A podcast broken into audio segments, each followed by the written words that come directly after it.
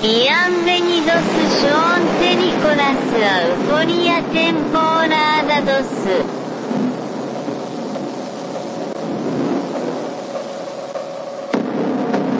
Greetings, citizens of the world. This is a message from Anonymous. The United States Department of Defense officially released three UFO videos that had previously been made available to the public through Tom DeLonges to the Star. Tonight, a newly released video raising questions about the existence of UFOs. Después de la Segunda Guerra Mundial, surgieron noticias de avistamientos por toda América. 19 de julio de 1952, sábado por la noche. A las 12 menos 20, los controladores aéreos de lo que ahora es el Aeropuerto Nacional Ronald Reagan de Washington divisaron siete objetos sin identificar en el radar. A 25 kilómetros al sudoeste de la capital, a toda velocidad. El gobierno no pudo seguir ocultando lo que sabía Sobrevolaba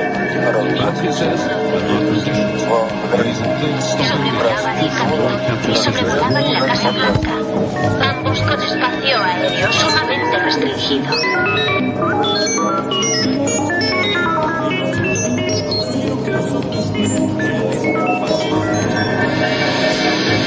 Tierra llamando a Lunave. Tierra llamando a Lunave. Tierra llamando a Lunave.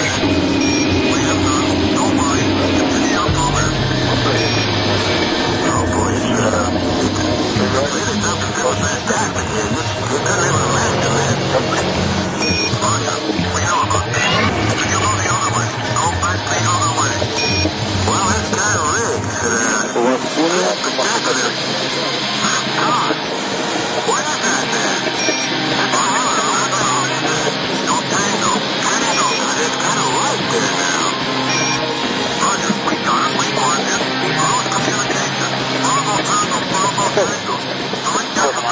¿qué es eso? ¿Qué distancia más o menos lo tenías ayer? ¿Eh? Oye, ya, haber abusado, son como... Ahí van más. Van más, siguen más atrás. Son 10, 11 objetos. Son, como, son muchos objetos. Afirmativo. Iván. Va, uno.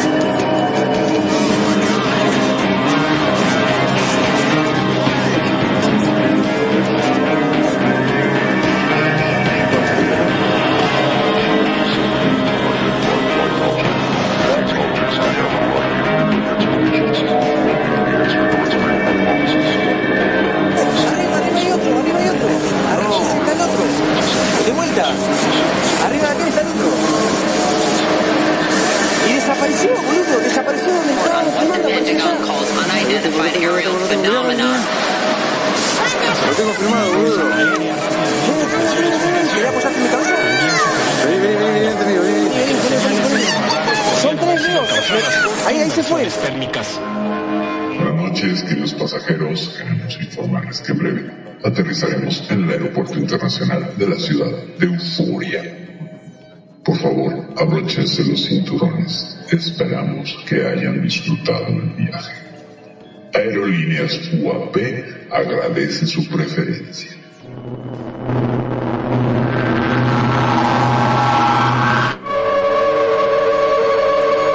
Asimismo, queremos informarles que esto no se trata de un vuelo comercial terrícola. Han sido abducidos. Gracias. Relájense. Llegaremos pronto a nuestro destino. Les pasa por confiar en su capitana, Perfidia Vela. Los marcianos llegaron ya y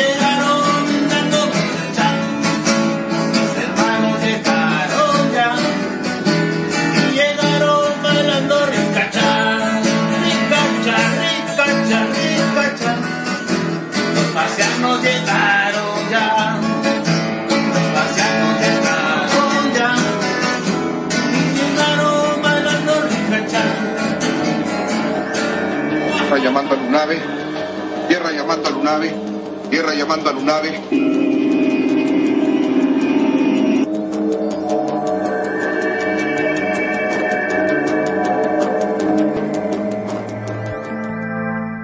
Buenísimas noches, público de Radio Consentido, ¿cómo están? Bienvenidos sean a otra emisión más que no, del único programa que no llevamos un conteo, no sabemos qué capítulo va, tendríamos que contar nuestros posts anteriores de Euforia, Euforia, población desconocida, población por conocer o más bien todos los que creemos en esas cosas que vuelan en el espacio y que no sabemos de dónde vienen, cómo están, qué gusto, qué gusto contar con su presencia. Muchísimas gracias por estar con nosotros. Antes de darle a este mole de olla que va a estar, pero bueno, astronómicamente terrorífico, eh, que vamos a hablar hoy de horrores cósmicos, vamos a hablar hoy más de astronomía y de cosmología que de ovnis, pero antes de entrar a ello quiero presentar a quien me acompaña esta noche para co-conducir este programa, mi queridísimo Magnum Dacum. Buenas noches, bienvenido. Muy buenas noches, Perfi. Como siempre, un gusto, un placer enorme estar en este programa en la cual día a día eh, vamos develando de a poquito esos misterios que son globos, que son pájaros, que son aves, que son todos menos eh, objetos voladores no identificados, ¿no es cierto? Exactamente, que sí que no, que sí que no, pero son otras cosas, ¿no? Es como las brujas. No existen, pero las hay, las hay. Exacto, no existe, pero hay un montón de, de testimonios, ¿no? De testimonios de gente que las ha visto. Aprovechamos para dar la bienvenida a mi cuñada Kenya. Gracias, cuñada, por estar aquí. Qué bueno que te gustó la introducción del programa. Si no lo habéis escuchado, pues bueno, se supone que es toda la historia de, bueno, no toda, pero un resumen de la historia de los avistamientos más importantes desde Roswell para acá. Y también le damos la bienvenida a nuestro querido amigo Matías. Matías, bienvenido. Pues bueno, Hoy no vamos a hablar de extraterrestres, pero vamos a hablar de sus entornos y de cosas que ellos también tendrían que enfrentar finalmente como habitantes de este universo en el cual nos tocó estar este, inmersos y, felices de la vida moviendo las orejas, las colitas, las bocas, las narices y todo lo demás. Vamos a hablar de horrores cósmicos. ¿Qué son los horrores cósmicos? Sin entrar al género literario porque hay un, un género literario que se llama, creo que cosmologismo, si me permiten, checo mis datos y les digo cómo demonios se llama ese terror. Sí, es, es un género literario mm, que aprovechaba mucho H.P. Lovecraft, donde hablaba de terrores pues mucho más grandes de lo que nuestra imaginación podía abarcar. Y sin embargo, pues bueno, la ciencia y la astrofísica nos ha ido mostrando una serie de, de pues ejemplos de que hay cosas terriblemente espantosas allá afuera. No solamente este miedo de los sesentas que tenían los astronautas de zafarse de la línea de vida de las naves durante las caminatas espaciales y quedarse perdidos en el espacio, lo cual es una muerte horrible porque pues bueno, finalmente te mueres asfixiado y alejándote de la Tierra. Eh, hemos encontrado, gracias al avance, al avance tecnológico de los telescopios, el Chandra, el Hubble, un montón de verdaderas linduras allá afuera. Vamos a empezar por el más conocido de todos, que ese es el, pues el, es más el más conocido, pero no por ello el más terrible, eh, los agujeros negros. Es un viejo invitado de este programa, no sé si, si, si lo coincidas con ello, Magnum. Totalmente, la verdad que sí. Este, qué misterio eso, ¿eh? que todavía se sigue eh, pensando y filosofando al respecto y uno te dice una cosa y otro te dice otra, que los agujeros blancos eh, sería la salida del agujero negro. eh, realmente son muchas las cosas, pero vos fijate, me dejaste pensando con esto de, de las cosas que suceden, que a veces la verdad supera la ficción, digamos, ¿no? La realidad supera la ficción. Es correcto. Es correcto. Siempre, siempre habrá una, vuelta de tuerca cuando avances científicos y la ciencia con caminos distintos, pero qué barbaridad cuando nos encontramos con cosas como pues los agujeros negros, ¿no? Primero que nada, estos objetos teóricos matemáticos que existieron en papel, predichos por, por Albert Einstein, él no creía en los agujeros negros, solamente decía que era parte de la consecuencia de tanta, de tanta fórmula sobre su, su teoría general de la relatividad, pues encontró que qué pasaba, la pregunta es, ¿qué pasaba si una estrella se seguía eh, compactando una vez que acabara con todo su material? eh, para, para quemar con todo el combustible, todo el helio, el hidrógeno. ¿Qué pasaba? Él se, se- hizo esa pregunta y la resolvió de manera matemática. Y las matemáticas lo llevaron a, a encontrar que en algún momento, pues tanta densidad se colapsaba y ya no había hacia dónde ir. O sea, ya no había un, un punto microscópico si no, si no se rompiera el tejido del espacio-tiempo, que eso es lo que harían los, los agujeros negros. Entonces se reducen a un, a un, a un espacio tan pequeño con tanta fuerza de gravedad que lo que hacen es romper el tejido del espacio-tiempo y rasgan esa textura y abrirían un portal hacia otro lado. Esa es una de las, de las lecturas. Lo que ha encontrado la ciencia es que finalmente pues son pequeños grandes monstruos que no solamente están contenidos en espacios microscópicos, sino que son mucho más grandes, incluso llegan a miles de millones de kilómetros. Ya veremos cuando hablemos un poquito más adelante de un chiquitito que anda por ahí, el cual si lo pusiéramos en el centro de nuestra, de nuestro sistema solar, pues eh, nos comería. O sería, cabría todo el sistema solar y un poquito más allá del tamaño que tiene este bicho, que se llama TON 6000 o TON 6600, creo que es uno de los de las denominaciones, porque recuerden que hay un catálogo astronómico que les pone nombres bien curiosos a los objetos estelares que luego son impronunciables, pero generalmente son siglas y números. Y bueno, estrellas que nosotros conocemos a veces con nombres coloquiales, pues bueno, tienen su, su, su denominación dentro de esta, este catálogo. Los agujeros negros, pues bueno, ¿qué son? Este, ¿Qué son finalmente? Pues estas masas reducidas de materia que por efecto de la gravedad atraen cualquier cosa. O sea, es tan fuerte la gravedad en ellos que atraen cualquier cosa, incluida la luz. Eh, uno de los grandes temas que había con los agujeros negros es que decían, bueno, pues cómo puede atrapar la luz, ¿no?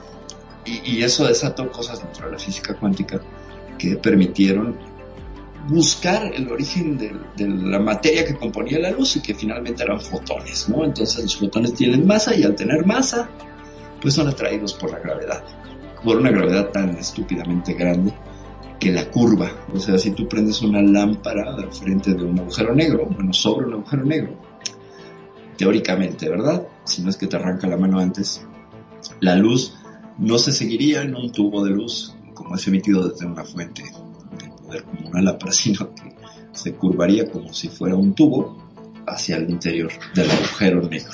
Pero no entra por el mero centro del agujero negro, esa es otra de las de los mitos que teníamos y que mucho de ello ayudó esa película The Black Hole de Disney de 1979, no sé si la viste en algún... La verdad que no, me quedé pensando, Ajá. vos sabés que yo soy de mirar alienígenas ancestrales. Claro.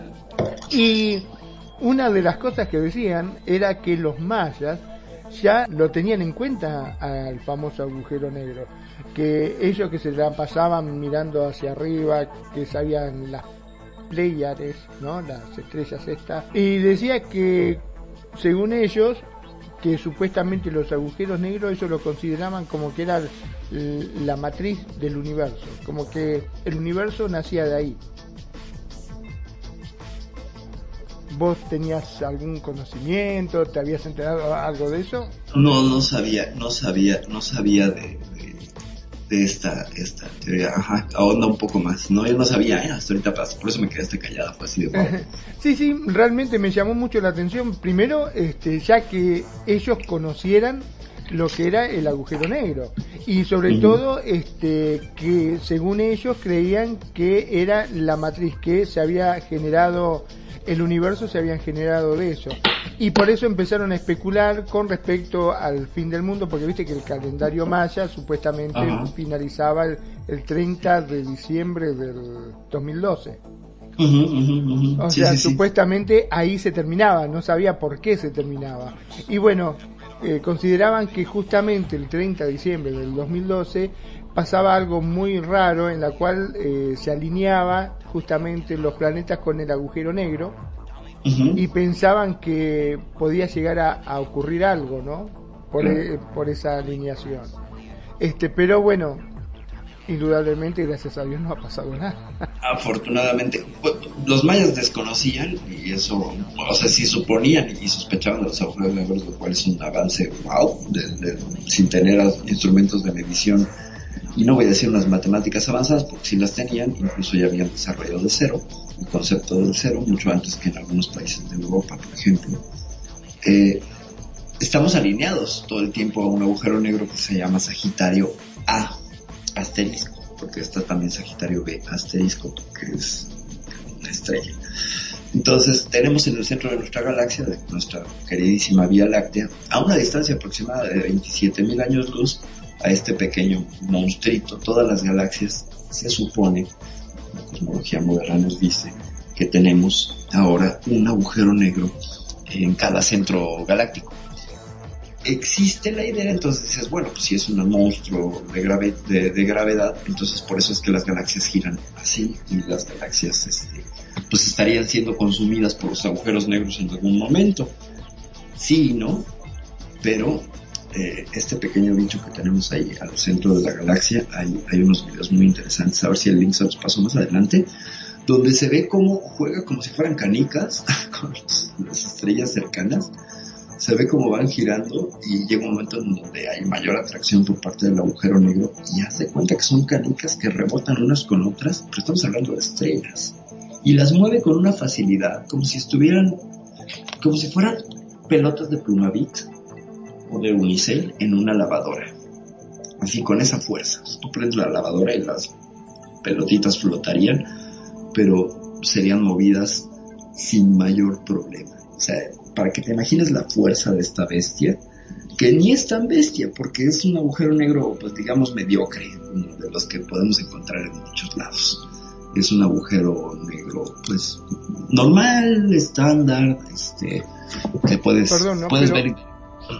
Las estrellas, esas que mueven, eh, tienen, o sea, son tan grandes como la Tierra o más grandes quizás. mucho más grandes algunas. Fíjate. Algunas más grandes. Es que hay que hay, hay una, una cuestión hacia el centro galáctico. Nosotros estamos en los suburbios de la galaxia, estamos en el brazo de Sagitario.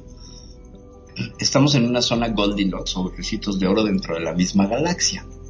No estamos tan cerca de la radiación tan potente del centro galáctico, porque por ahí sí por efecto de la gravedad y de la atracción del agujero negro, la concentración de estrellas es mucho mayor. En la tarde reflexionaba que si pues con nuestro Sol nos da ¿no? con el Sol que tenemos a 150 millones de kilómetros y es una estrella mediana amarilla ni eh, mediana de potencia. Pues bueno hacia el centro galáctico hay estrellas azules que son mucho más jóvenes y más grandes y más calientes Estamos hablando que nuestro Sol, pues bueno, tendrá unos 5 o 6 mil grados en su superficie. Una estrella azul llega hasta los 25 o 30 mil grados de temperatura. Y evidentemente hay mayor radiación. Entonces, imagínate que en el cielo de la Tierra, si estuviéramos cerca del centro galáctico, no tuvieras un Sol, tuvieras 40. Así, a ese, a ese nivel de todos calcinados directamente. viviríamos calcinados eh, por la radiación, porque evidentemente al estar más cerca y estamos hablando de, de estrellas que están a 2, 3 unidades astronómicas, que es una unidad astronómica, 150 millones de kilómetros, que es la distancia que separa la Tierra del Sol, para que se den una idea, la luz tarda 8 minutos en recorrer 150 millones de kilómetros, más. Bueno, al centro galáctico hay estrellas que están tan cerca como pues media unidad astronómica. O sea, ya están casi tocándose. Pues imagínate la densidad de radiación que hay hacia el centro, hacia el centro galáctico. Evidentemente hay más tráfico de estrellas. Pues no habría, no hay posibilidades. Conforme te acercas al centro, hay menos posibilidades de la vida como la conocemos. ¿no? O sea, si, si, si aquí hay, es complicado con la luz del sol, un montón de, de- de condiciones de vida no se pueden dar. Imagínate con 40, con 30, con dos soles ya tienes para estar duplicando los problemas. Entonces todo esto gracias a que ahí sí, al, el centro galáctico sí hay una influencia gravitatoria por parte, muy fuerte por parte de Sagitario A, Pero ya hacia los brazos de la galaxia parece que la, la Vía Láctea funciona de otra manera, que gira no tanto por la, la atracción de Sagitario, sino porque trae una inercia desde la formación de las estrellas, que entre ellas se van jalando, ¿sabes? O sea, piensa en dos círculos, el círculo central sería el, el centro galáctico que tiene más una razón de ser, que sería el agujero negro, y el círculo exterior, el anillo exterior, donde estamos nosotros, eh, se movería por, por la inercia y, y, el jalón gravitacional que se dan unas estrellas a otras. Y no estaríamos pues sujetos o anclados a, a, los caprichos de Sagitario, como es. Es decir, no nos va a comer. No, pero vos fíjate qué, qué finitos que somos, ¿no? Que sí. a veces pensamos que estamos porque estamos nomás, porque cualquier cosa que se mueva un poquitito, este, desaparecemos, ¿no? Claro, eh, imagínate el, el, el, equilibrio maravilloso que hay en el universo, ¿no? Es increíble, increíble. Ahora, eso muchas veces te deja pensando, eh. ¿Cómo puede ser que lleguemos, eh, que estemos vivos después de todo esto, de lo que estás comentando, de que es porque estamos exactamente en el único lugar donde podíamos este, vivir? Estar. Y espérate, y además el planeta Tierra está en la zona recitos de oro del Sol, ni muy lejos para congelarnos, ni muy cerca para asarnos. O sea, no somos ni Venus ni Mercurio, que está, Venus está temado por el Sol, quemado, árido, ni ni Venus que tiene esta atmósfera eh, eh, peligrosa y, y, también influenciada por tanto calor por parte ¿Sabes del sol. Qué? A veces me pongo a pensar que somos como, viste, los pollitos cuando nacen que le ponen la lámpara para que se es correcto. calentito. Es eh, correcto. Es igual, es como si, no sé, eh, nos hubieran colocado, nosotros seríamos los pollitos y nos ponen la lámpara exactamente a la distancia que tiene que estar como para que no nos cocinemos ni nos muramos de frío. Es correcto, es correcto. Entonces, fíjate lo afortunados, doblemente afortunados, porque, bueno, ahorita van a ver que somos triple, cuádruple, quintuple y sextuple eh, veces afortunados, porque todo depende de este equilibrio. O sea, estamos en el lugar correcto, en el momento correcto, de por muchas razones, ¿no? Entonces sí hay que estemos aquí, que podemos hacer este programa, sentir, respirar y todo es una maravilla. Y si no, mi pollo Copérnico, como mi pollo Copérnico, somos muy afortunados. Qué maravilla de nombre para un pollo, que maravilla que se llame Copérnico. Qué belleza. no, bueno. Está genial, está Buenísimo. genial. No, no, no. Es Copérnico Ahora, el pollo. ¿No te quedas pensando de que ¿Será cierto que nosotros eh, por casualidad terminamos acá? ¿O no te da a veces la sensación de que parecería como que nos hubiesen colocado en el lugar justo exacto para que... Es correcto. Es correcto, porque fíjate, por influencia gravitacional, eh, los jalones de... Vamos a hablar del primero del sistema solar. En el disco protoplanetario, es decir, cuando se empezó a formar a partir de que una estrella se murió, y explotó y expulsó su contenido hacia afuera, se hizo supernova. Y todo ese contenido se fue densificando y fue modificándose por acción de la gravedad. Encontró un centro de masas que empezó a girar y empezó a, condensar materiales que se prendieron básicamente, o sea, se encendieron, que fue el sol, y el resto de, material conforme estaba alejándose iba tomando consistencias diferentes, por ejemplo, pues, los planetas rocosos del centro. Dice que en Yacillo mismo nos pusieron aquí para poder estar aquí y que la vida floreciera. Es correcto, sí es correcto, es, es una verdadera maravilla, ¿no? Que, que, estemos aquí, incluso también el factor del MB, que ya lo he platicado, los, lo voy a repetir más adelante, que es bellísimo, el MB. Eh, y es una cuestión cosmológica que nos conecta directamente con, con, con, somos el cultivo de un buen laboratorio. Es correcto, también podríamos ser un buen, buen laboratorio, una buena caja de hormigas, ciertamente. Bueno, estamos en la zona correcta, en la galaxia correcta, porque eh, vamos a ver cómo estamos organizados. Sistema solar, ¿no? Con un centro de gravedad que es el Sol, que tiene una influencia eh, tanto de radiación como de gravedad de un año luz. Es decir, el Sol tiene la potencia para generar calor que llegue hasta un año luz de distancia. O sea, es una esfera gigantesca su influencia. Y esta esfera gigantesca, con todos sus planetas y todo, va orbitando alrededor del centro galáctico, se tarda 250 mil años en dar toda la vuelta. Y además vamos haciendo un movimiento en espiral, ya lo habíamos hablado en programas anteriores. O sea, todo está en movimiento. Y la galaxia también se está moviendo, también gira en torno a qué? A su, a su grupo local.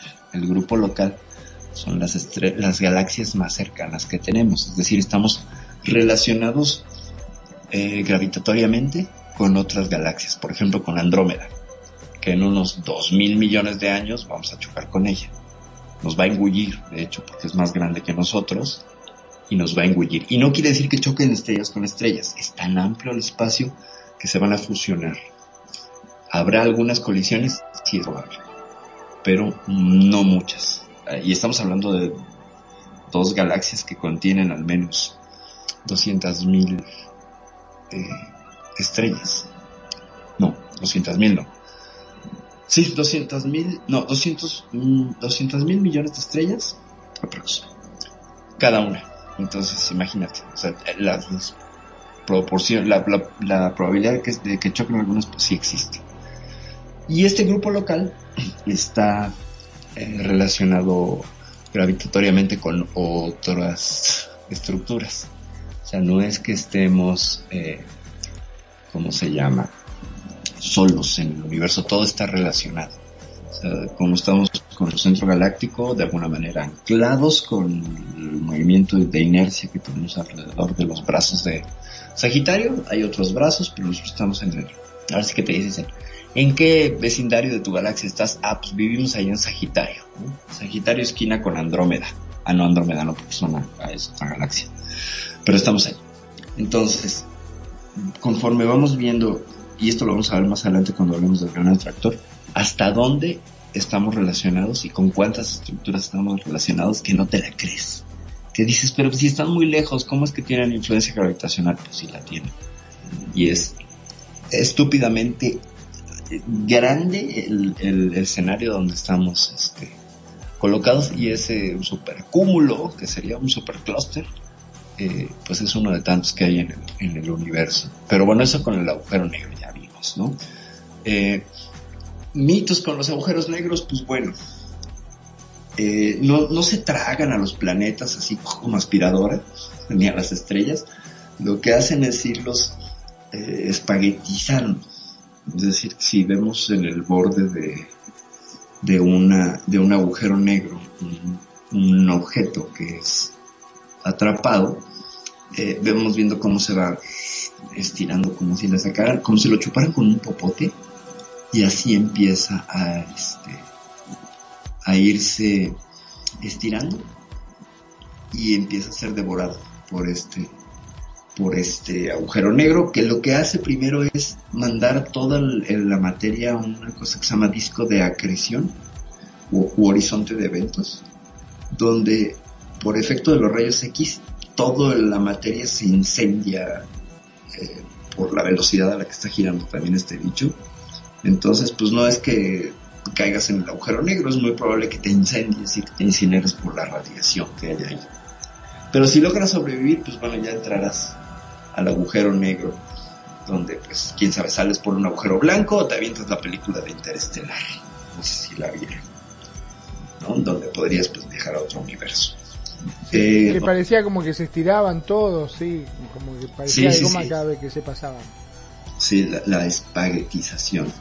Y además, lo más chistoso es que una vez que te tragan, queda una imagen residual de rayos X de ti mismo. O sea, si tú cayeras en un agujero negro, en el horizonte de eventos quedaría un magnum como fantasmal, allí este, pues como impreso dentro de la textura del espacio-tiempo que solamente podría ser visto a través de telescopios de rayos X. Y ahí estás.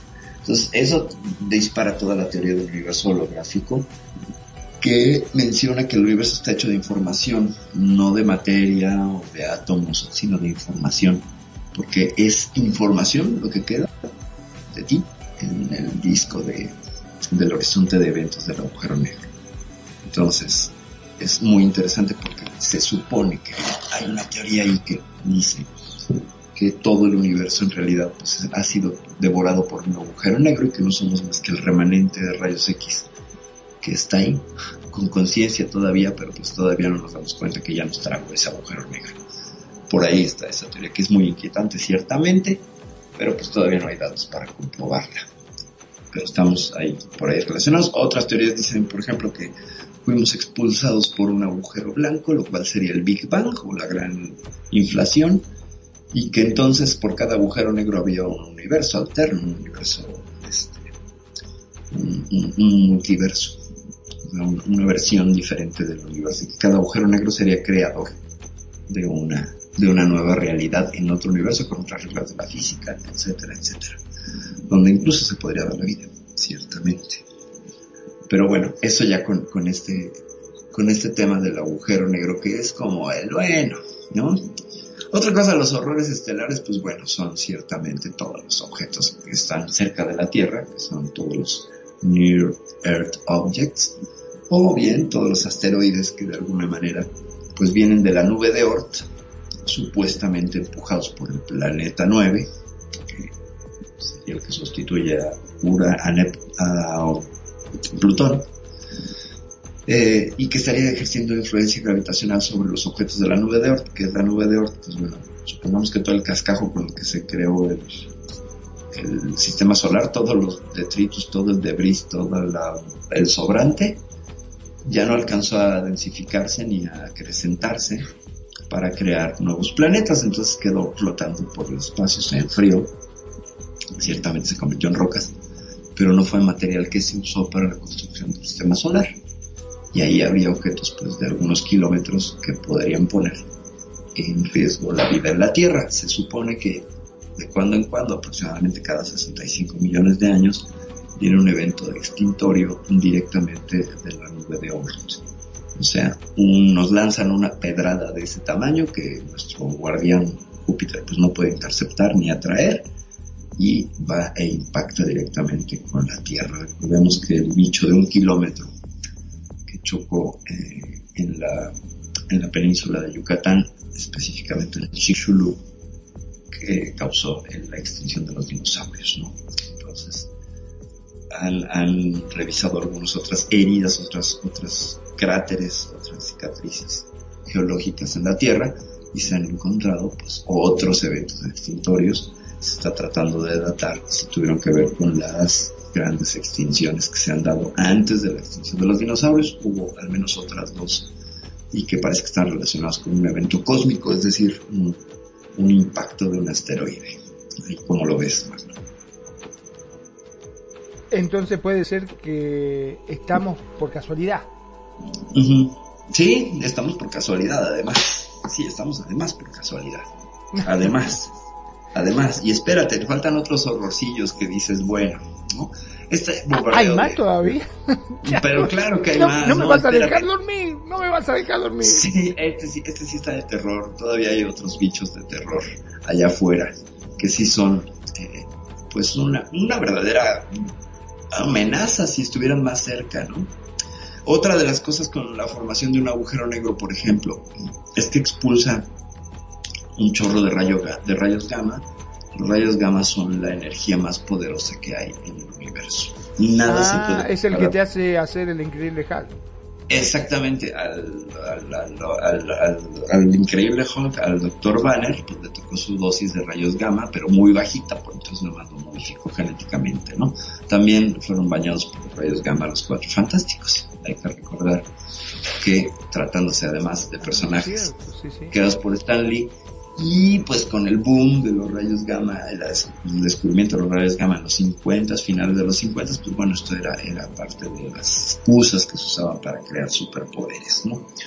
Pero los rayos gamma, pues bueno, no son algo que de superpoderes, ¿no? En el caso de un agujero negro, emite un chorro por ambos, eh, por así que por ambos lados, es lo que también es, es muy extraño con los agujeros negros, porque tienen un lado A y un lado B, que podríamos ver de alguna manera. En realidad son como dos platos, o sea, esta versión que presentaron en, interestelar son como dos círculos, pero encajados uno dentro del otro. Entonces no solo tendría dos, tendría cuatro caras, o más, una, dos, tres, pero no, tendría seis caras, eh, por donde podrían escapar chorros de rayos, de rayos gamma. En realidad, pues se supone que por el norte y por el sur, si es que en el espacio hay norte y sur, escaparían grandes torrentes de energía de rayos gamma que si apuntaran hacia la Tierra, pues en un segundo nos, nos calcinaría, ni cuenta nos daríamos,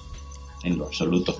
Otra fuente de emisión de los rayos gamma, que también es un horrorcito interestelar, pues son las supernovas, ¿no? Las supernovas, que son uno de tantos estadios de la muerte de cualquier estrella. Vamos a recordar que las estrellas van consumiendo su combustible, ya sea hidrógeno o helio, y llega un momento en que empiezan a densificarse, es decir, eh, del helio o el hidrógeno empiezan a producir elementos más pesados, como en la tabla periódica. Por eso tienen un orden. Si se fijan, el hidrógeno es el 1, el helio es el 2, etcétera. Entonces así van avanzando hasta que pues tanta densificación ya no puede ser eh, usada como combustible. Y la misma gravedad comprime a la estrella, la convierte en una enana blanca, o bien expulsa sus capas exteriores al, al espacio en una explosión tremenda que pues sería aproximadamente 250 mil veces más potente que eh, la luz emitida por el sol en, un minuto. O sea, es una cantidad de energía impresionante. Dicen que sería una supernova, los 100 a 100 años luz a la distancia afecta. Nosotros tenemos un, un señorito que se llama Betelgeuse que se está comportando de manera muy rara. Es una estrella del cinturón de Orión que tiene, tiene toda, todas las, todas las credenciales para convertirse en supernova. Ya está al final de su vida y empieza a convertir, a comportarse de una manera extraña. Se empieza a mover su masa. No es la misma, no es una esfera. Parece que está, de pronto se ve más oblicua, eh, pierde intensidad, se está comportando como si fuera a reventar. Eh, Betelgeuse está a unos 60 años luz, aprox, y pues bueno, nos deja dentro del rango de, de acción si explotara, pues nos tardaríamos esos 60, 60 años en enterarnos. Recuerden que la luz la vemos en el pasado cuando vemos hacia, hacia el espacio, hacia las galaxias, hacia las estrellas. Esa luz es la luz que se emitió hace cierta cantidad de años. Nuestro Sol lo que vemos son haz- esa luz hace 8 minutos. Sea, el Sol podría haber explotado ahorita y no nos enteraríamos hasta dentro de 8 minutos. Pues lo mismo pasa si decide Betelgeuse o Betelgeuse o Betelgeuse o como le quieran decir, porque todas las, acepciones para el nombre son correctas, eh, pues nos estaría dando un buen baño de, de rayos gamma o de radiación. Entonces, pues las supernovas, por muy bonitas que se vean, pues son un peligro porque es una explosión impresionante. O sea, no hay, no hay manera de que un planeta o la vida en un planeta en un sistema solar cuya estrella explote en supernova, pues pueda sobrevivir. Simplemente quedan vaporizados por el, por el, por la, emisión tan fuerte de, de radiación y la onda explosiva y bla bla bla. ¿Cómo ves, Magnum? ¿Quieres más horrores? Ay, Dios santo, alguien me dice que no voy a poder dormir hoy, qué bárbaro, increíble. Pero pese a que esté tan lejos, porque estamos hablando de 60 millones de años, dijiste Luz, 60 años luz. 60 años luz. Y igualmente no, si llegase a explotar, este, nos va a afectar. Sí, llega aquí. O sea, va perdiendo fuerza conforme va avanzando. O sea, sí podemos registrar. Sea, ya pasó, por ejemplo, en el año 547 con una supernova en la en la constelación del cangrejo. Los chinos registraron este brillo. De hecho, si Betelgeuse eh, ahorita explotara, mañana tendríamos un como un punto en el sol y otro punto brillante que veríamos hasta aquí en el cielo diurno y tendríamos como un sol chiquito, muy chiquito, digamos, de la mitad del tamaño que se ve la luna. Así se vería en nuestros. Y durante un periodo, pues como de unos cuatro o cinco meses, estaríamos viendo esa luz. Y sí, evidentemente llega aquí, porque si vemos la luz, llega aquí. Es esa eh, eh, cuestión de emisión de, de radiación, si llega aquí. Lo que no se sabe, porque nunca hemos experimentado eso ni lo hemos medido, es lo devastador. O sea, se dice que son 100 años luz de, de influencia del golpe de radiación y de, de energía. Pero esta obviamente va perdiendo fuerza conforme choca con objetos y se va alejando la fuente emisora. Entonces, pues sí, llegaría hasta aquí. Si, si Betelgeuse sí explota, si llega. No nos haría tanto daño en teoría por la distancia, ¿no? pero estaríamos dentro del rango de quienes sí lo ven, de quienes sí son capaces de verlo, de, dar un testimonio eh, lumínico de- del, del colapso de esta, de esta estrella. La nuestra lo va a hacer, por supuesto, pero dentro de 5 mil millones de años. Y antes de eso, que lo que le estaría pasando ahorita a Betelgeuse, es que el Sol pasaría de mm, enana amarilla a gigante roja. No sabemos cuánto daño, no sabemos todavía, es que como no ha habido, so- to- todas son predicciones eh, físico-matemáticas, no, no hay manera de ponerle un medidor Geiger, sea, todavía no, porque no lo hemos presenciado. No sabemos cuánto daño podría haber. Lo que sí, por ejemplo, es como las tormentas solares, las emisiones de masa coronal que nos afectan y que afectan las conexiones de internet, nuestros equipos este, electrónicos. Es probable que si Betelgeuse hace eso, pues sí acabara, acabaran eh, afectándose, ¿no? Todo el sistema GPS, olvídense de watts, todo eso podría ser que quedara afectado por, Betelgeuse. Es Bueno, pero igualmente imagino que las supercomputadoras con inteligencia artificial eh, que pueden llegar a predecir lo que va a suceder, indudablemente algo van a decir al respecto. Sí, el tema es que una cosa son los datos y que a veces lo, no se... Eso es lo padre de la ciencia. La ciencia lo que dice, ok, tengo estos datos, tengo estas predicciones, pero hasta que yo no lo compruebe, siguen siendo predicciones, aunque sean muy precisas. ¿Me explico? Por eso son modelos. O sea, lo mismo, el mismo Einstein lo decía, bueno, estos objetos imposibles, que son los agujeros negros, nunca van a existir. ¿Cuál? Mira, él no lo creía, pero acabó atinándole, ¿no? Entonces, ese es un ejemplo de cómo los modelos se pueden equivocar o acertar. Entonces, por mucha inteligencia artificial, por muchas eh, computadoras cuánticas y todo, solo son aproximaciones. Aunque tengamos todos los datos, a veces, así que al, mejor cazador se le va a dar liebre y hay algo que no podemos prevenir, salvo los modelos que conocemos, salvo lo que conocemos dentro de la cosmología eh, actual y lo que podemos medir. O sea, de pronto, fíjense, mandamos la sonda Parker al Sol apenas y estamos recibiendo una cantidad de, datos que no conocíamos. Por ejemplo, las eyecciones de masa coronal.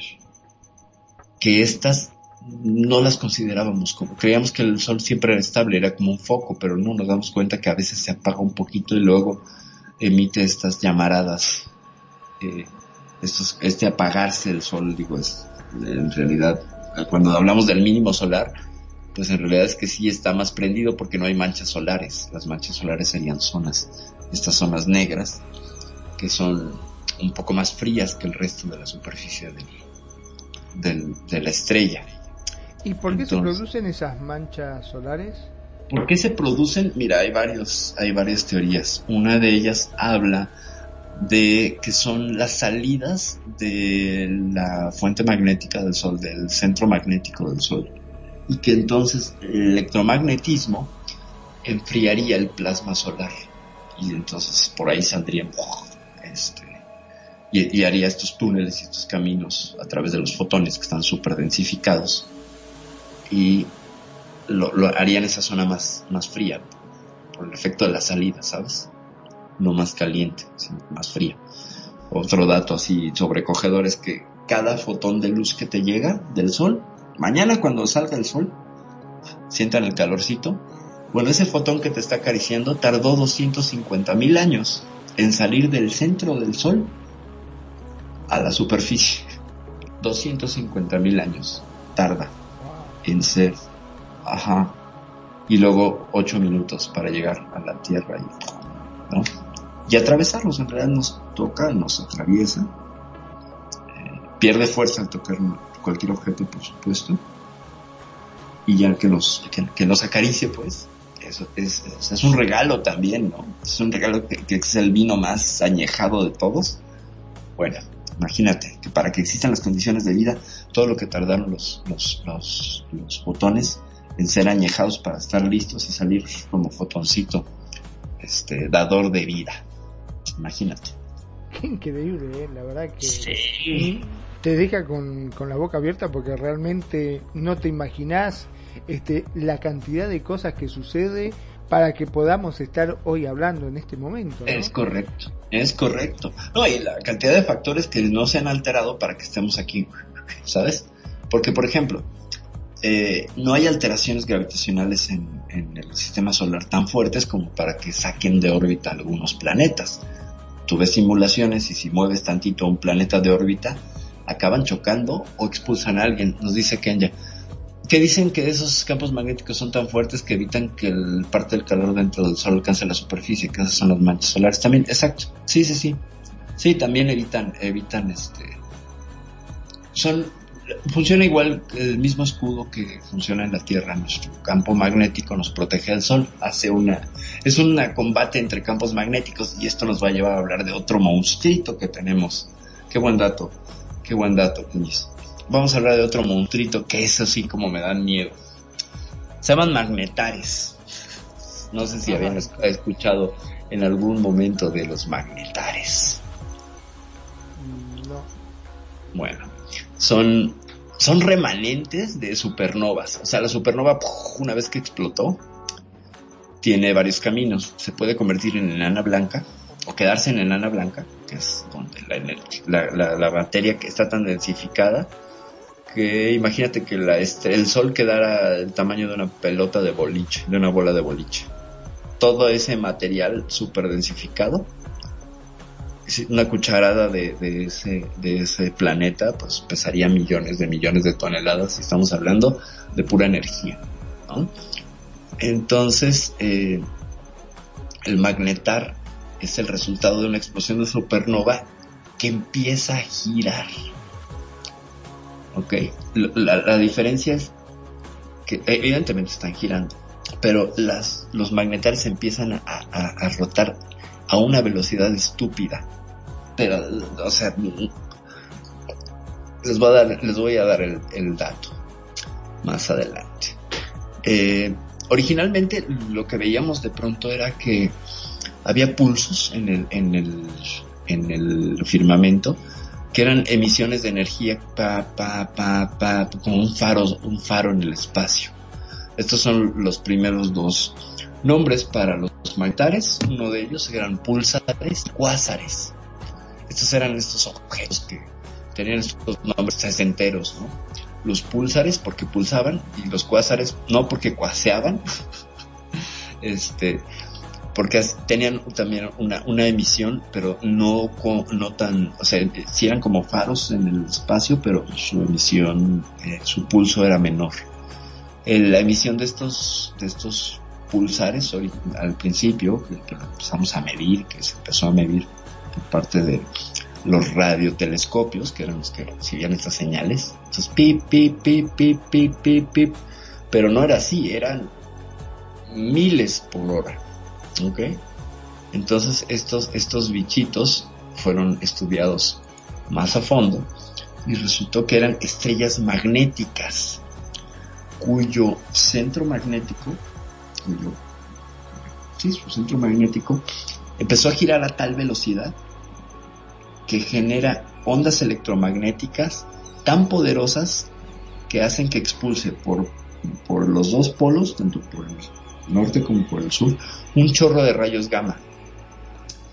Que si apuntara hacia la Tierra, igual que los agujeros negros, bueno, pues les platico, seríamos historia. Si un, si un magnetar eh, apuntara hacia la Tierra, no tendríamos, no tendríamos mucha escapatoria. Ahí sí nada es como una supernova. Este es un chorro continuo, no pierde fuerza. Entonces se extiende por miles de millones de años luz la potencia de estos bichos que van este, pues perforándolo todo. Parece ser que hay una región de la, de la Vía Láctea que tiene un agujero. O sea, tú ves las estrellas y de pronto ves un hoyo negro ahí. Y no es un agujero negro, parece que algo como si una bala hubiera perforado, ¿sabes?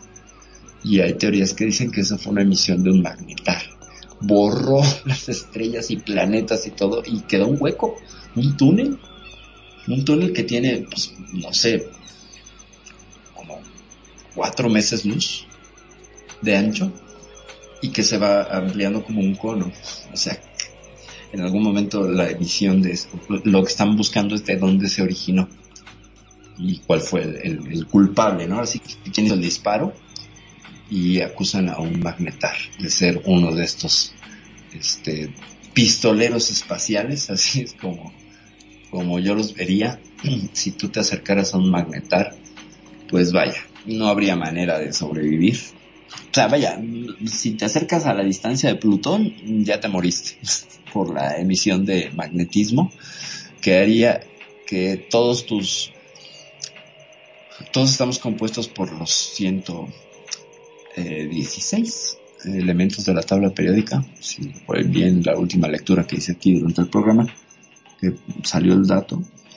Mm, todos tus metales del cuerpo serían eh, arrancados por el magnetar, serían atraídos como un magneto, pues. Y entonces, pues, morirías por una descomposición atómica. Como Es decir, te la arrancarían. película esta de, de los X-Men, ¿te acordás? Ajá, Magneto, este agarra al guardia, no- pero claro, en este caso le habían aplicado creo que una inyección con este, ¿cómo es esto? Eh, que es el metal líquido, Este, Mercurio. mercurio, con mercurio. Ajá, y ajá. con eso lo, lo destrozó de adentro para afuera, digamos, ¿no? Así es. Así es. Eh, Eh, nosotros se supone que cuando hablamos, cuando los médicos te dicen que tenemos hierro, que te falta hierro, que necesitamos hierro, Ajá. etcétera. ¿en verdad tenemos metales? Sí, de hecho tenemos metales, tenemos concentración de metales a nivel este, subatómico. Claro. Sí, sí, sí, pues por ejemplo, cuando tú tomas una pastilla de hierro, estás tomando hierro, efectivamente. Y esto nos lleva al punto del MB. El MB es uno de los... Sería el nombre biológico para la concentración de hierro en la sangre.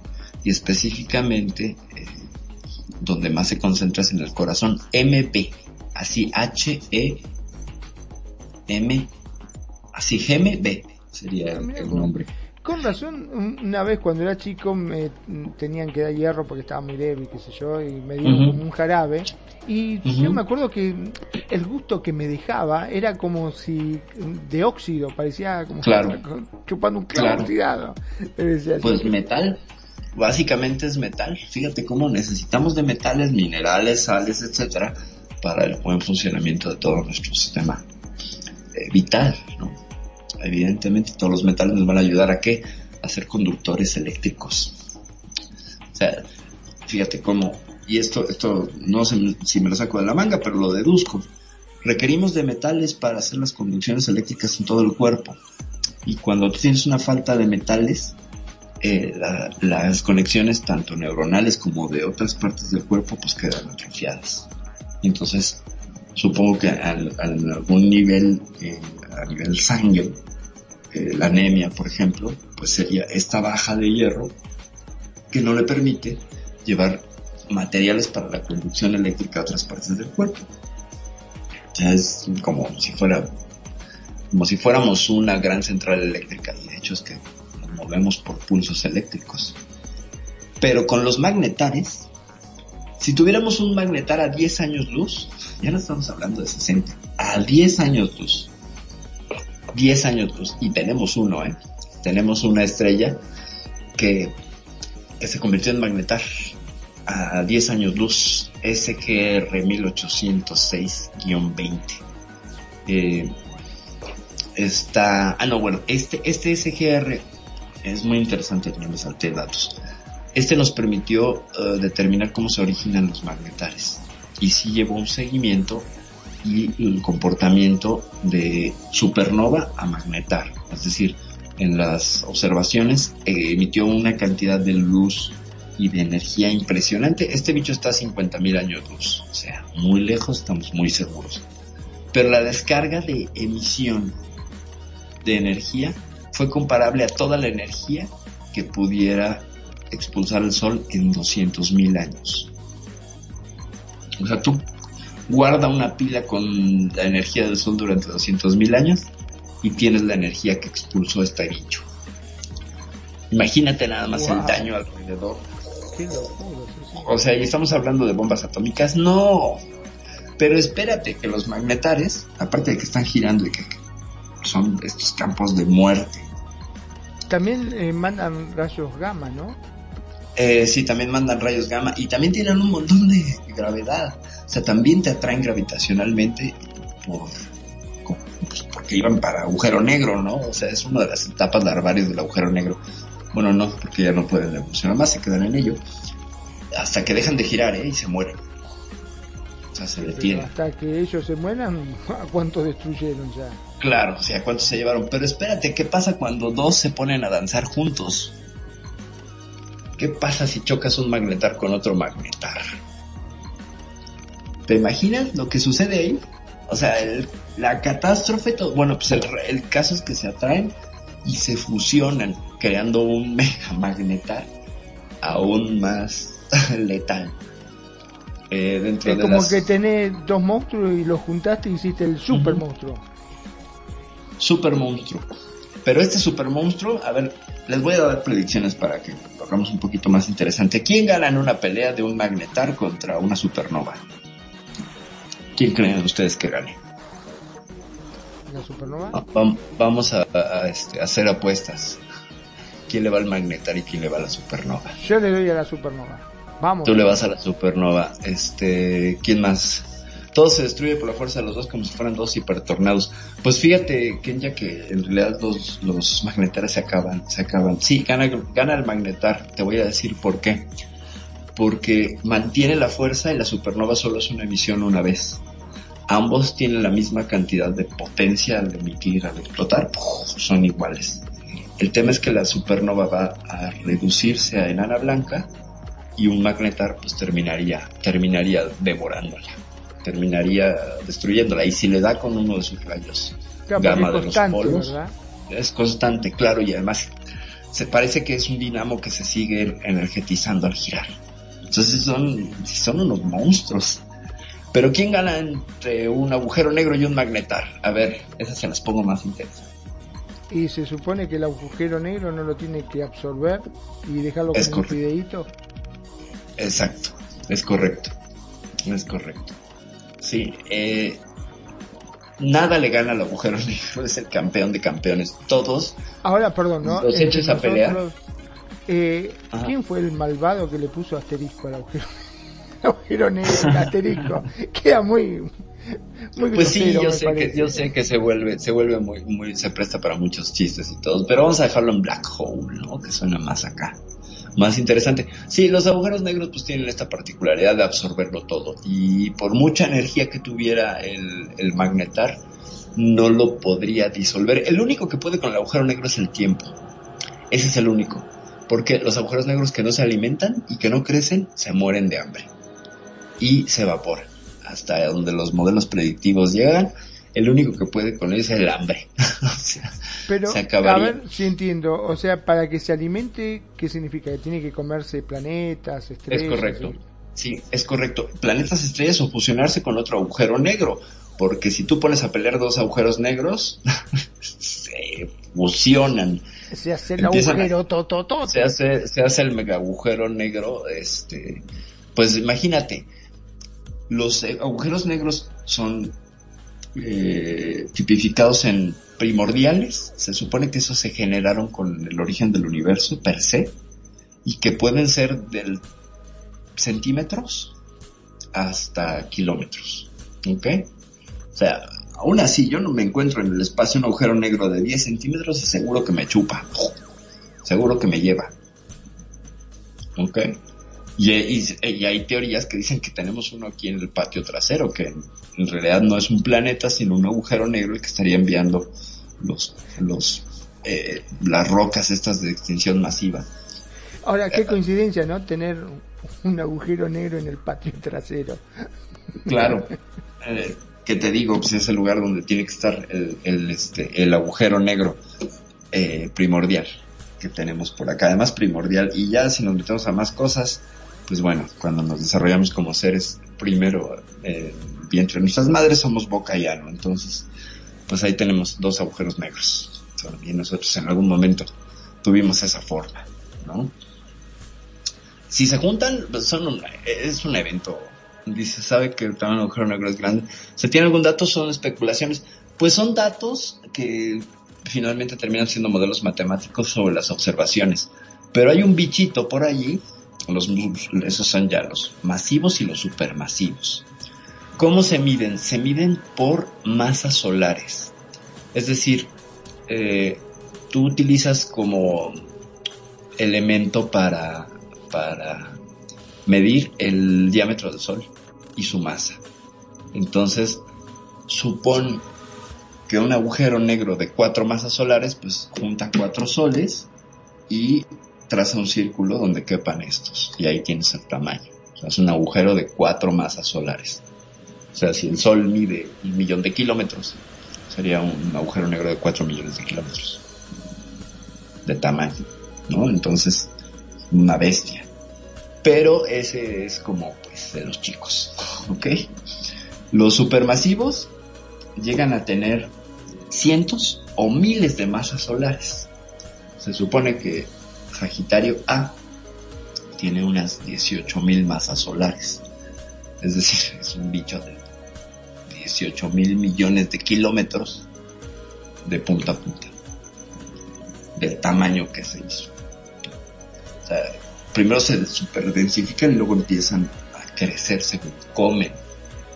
O un- o se fusionan con ya sea un magnetar o una, otro agujero negro o en una estrella, una, estaban en una galaxia que acabaron devorando por la cercanía y la, la baja densidad de estrellas, pues se las acabaron comiendo y ya se quedaron. Pero hay un bichito que se llama TON 6600, que está muy lejos afortunadamente, pero el niño tiene 6 millones de masas solares. Imagínate el tamaño. Te digo que nuestro, nuestro sistema solar cabría perfectamente ahí y más. Sería devorado como, como una, pues como una uva. Sin mayor, este, sin mayor eh, complicación.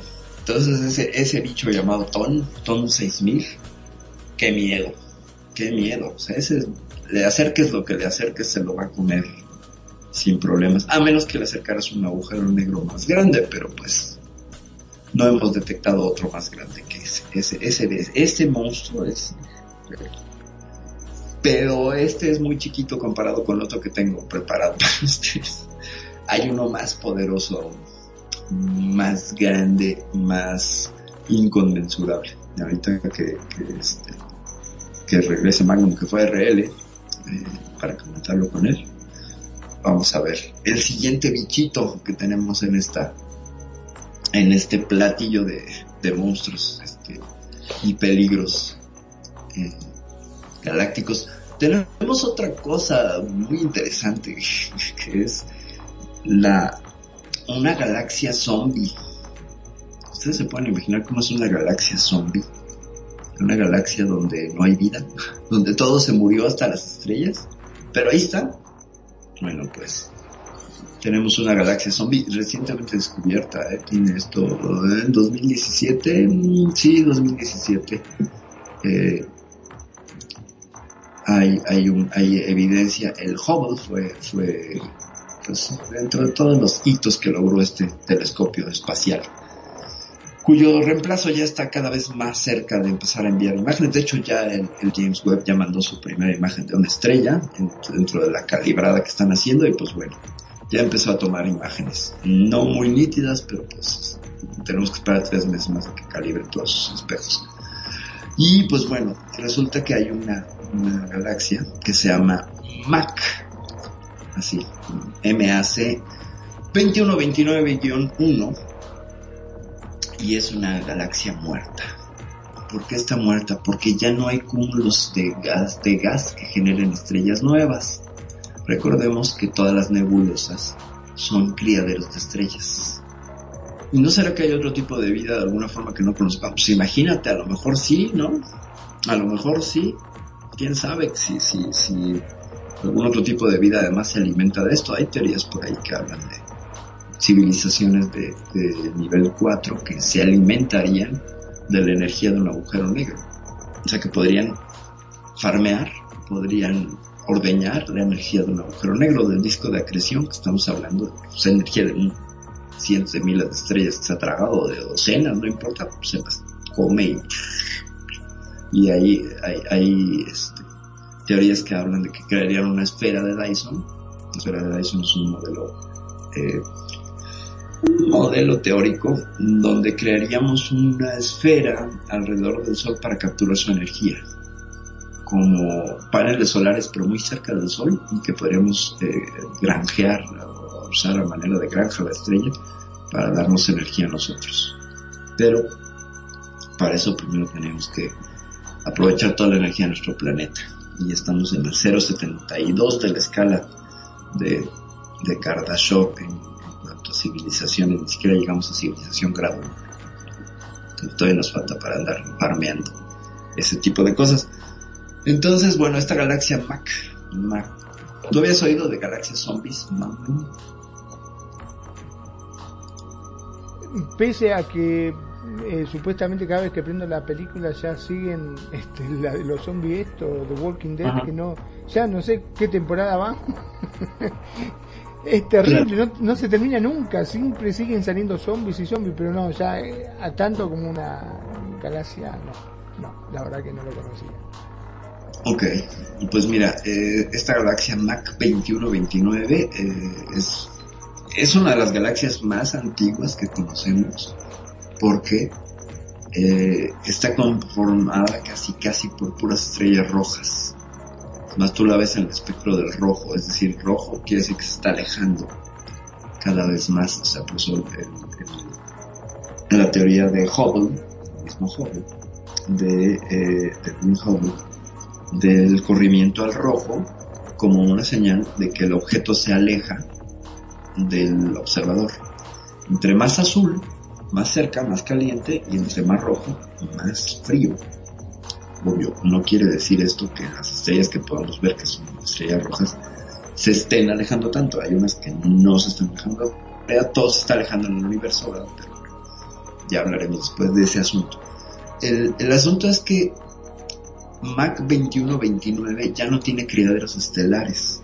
Es decir, no hay nebulosas como nosotros tenemos la nebulosa del cangrejo, el ojo de Dios, los pilares de la creación, etcétera, y finalmente son criaderos de estrellas. O sea, nosotros también salimos de un criadero de estrellas. La, es increíble cómo en estas nubes inmensas de gas y polvo estelar que son el resultado de la muerte de otras galaxias, de las supernovas, de las emisiones de rayos gamma, etcétera, todo eso se junta para que se creen estas eh, hospitales eh, de bebés estrellas y allí se, se, se, se dan los primeros, se encienden las estrellas para después ser expulsadas para que agarren su propio camino en el universo y con todo su disco protoplanetario, pero nosotros nacimos en un criadero estelar en una nebulosa. Y ahí se creó todo el hierro que tenemos en nuestra sangre y en nuestros corazones para poder sentir el amor. De ese tamaño. Entonces, por eso es que no tener esta conciencia cósmica, ¿no? De todas estas cosas, pues es como estar desconectado de uno mismo. De ahí viene todo eso, de ahí es la conexión con esa fuente tan, tan, este, tan grande, ¿no? Que hay en este, en este cosmos. Pero, pues esta galaxia lo que tiene es que, pues ya la revisaron y la miraron y la verificaron, le metieron el Very Large, Very Large Telescope que está ahí en Chile y usaron el, el telescopio rayos X Chandra, etcétera. Y pues nada, esta, esta, esta, es, esta galaxia no tiene cuneros estelares, es roja y está en su gran mayoría muerta. Entonces, imagínense que estuviéramos Por eso le, le, le dicen zombie. Por eso le dicen zombies. Exactamente, pero también hay estrellas zombies. De hecho, un magnetar es una estrella zombie, ya murió. Ya pasó su, su- su ciclo de vida y se quedó viva. Un magnetar es un zombie. Y es un zombie muy ¿Y eso peligroso. queda así por, por la eternidad o No, no, no. Tienen, tienen un periodo de vida. Tiene un periodo de vida. Un magnetar, por ejemplo, lo que, lo que termina por, lo que termina por colapsarlo es que eh, la misma, la misma gravedad lo va a frenar. Dice, por ejemplo, Kenya, dice estaba leyendo esto, ¿no? Que la Universidad de Tohoku afirma que este podría ser el caso de la Vía Láctea, en el estudio de la galaxia zombie. Sí, claro. Podría ser también. Nosotros somos más bien, hasta donde yo alcanzo a entender a ver, somos una, una galaxia azul clarito. O sea, sí hay criaderos estelares sí, hay, sí se siguen formando este, algunos eh, cuneros estelares. Te digo que está, está el cangrejo, el ojo de Dios y algunas otras, la del gato, bla, bla, bla, que están aquí, aquí en nuestra, en nuestra, en nuestra galaxia. Aunque bueno, también el parte de la ciencia es darse cuenta que a veces lo que afirma está equivocado. Eh, y que hay que tener más datos, ¿no? Y e ir avanzando con, con, con conocimiento. Y entonces, bueno, está esta galaxia zombie donde, pues, ¿cuál es la predicción? Pues que son un montón de estrellas rojas muertas. eh, y que eh, las primeras galaxias ya murieron. Es decir, las primeras galaxias que se formaron en la, en la gran inflación del Big Bang ya murieron. Porque está, está muy lejos. Esta, esta galaxia que estamos hablando está súper, súper lejos. Ahorita les doy el dato. Se encuentra nada más a la friolera de dos mil millones de años. Entonces, pues, está, está muy lejos, entre más lejos, más cerca del origen de el Big Bang. Entonces tiene sentido, como todo se expandió, entonces entre más lejos el objeto, más cerca estaba de su origen. Nosotros somos posteriores, por supuesto, a ese origen. Nosotros somos mm, 13.800 millones de años posteriores a la gran inflación, según nuestras mediciones del fondo de microondas. El fondo, no sé qué microondas, que es el fondo térmico de microondas. Eh, pues esta, esta galaxia zombie pues está, está ahí muerta, ¿no? O sea, está habitada por estrellas que se están apagando y estrellas que ya están todas, todas, todas al final de sus vidas, de manera sincronizada, lo cual lo hace pues muy relevante, porque en esta galaxia nosotros tenemos estrellas que nacen, que están muriendo, que se convierten en magnetares, en púlsares, en agujeros negros, etcétera, pero está esta, eh, este crisol de, acontecimientos estelares dentro de esta galaxia, todo está sucediendo. Allá no, allá ya todos se murieron y pues bueno, nada más están esperando a enfriarse. Para acabar de evaporarse, ¿no? Acabar de- por apagarse y volverse objetos inertes, ¿no? Sin energía. Y lo cual plantea un- una diferencia en el saber de la vida, del periodo de vida de una estrella, ¿no? Porque hay estrellas que simplemente se apagan, que no tienen que explotar, que no tienen que, no, que se apagan. Ya, consumen su energía y ya no viene un, un cataclismo de expulsión de capas exteriores, como es una supernova, se apagan. De hecho, muchas de las estrellas rojas, que son las más frías, eh, eh, compiten en, en- bueno, no compiten, están las estrellas rojas, que bueno, les digo, son 2, 3 mil grados en la superficie, pero hay enanas cafés, más frías aún. Ah, encontraron una estrella enana café, cuya superficie está a 26 grados. Si pudiéramos sobrevivir a la radiación, pues podríamos parar sobre su superficie y no nos quemaríamos, porque está a los bien calientitos 26 grados. O sea, prácticamente, este, pues, Está lindo, no sé, la- una Sí. temperatura de, de- de verano. Acá este, aguantamos 30 grados, a veces 33. Pues, ima- para ir a la imagínate una estrella. 26 grados estamos bárbaros. Pues sí, pero a ver, imagínate que el sol tuviera 26 grados, no nos podría calentar. Claro, no, totalmente. A ver, de hecho, esto nos lleva a, a una a otra teoría inquietante. que es la teoría del cielo rojo. No sé si la habías escuchado alguna vez. No, la verdad que Bueno, la teoría del cielo rojo, y tiene que ver con extraterrestres, eh, propone que vivimos, tú vas a encontrar mucho más fácil una estrella roja en el universo que una estrella azul, amarilla o blanca. Bueno, de hecho nuestro Sol no es amarillo, es blanco, pero se considera amarillo por la temperatura.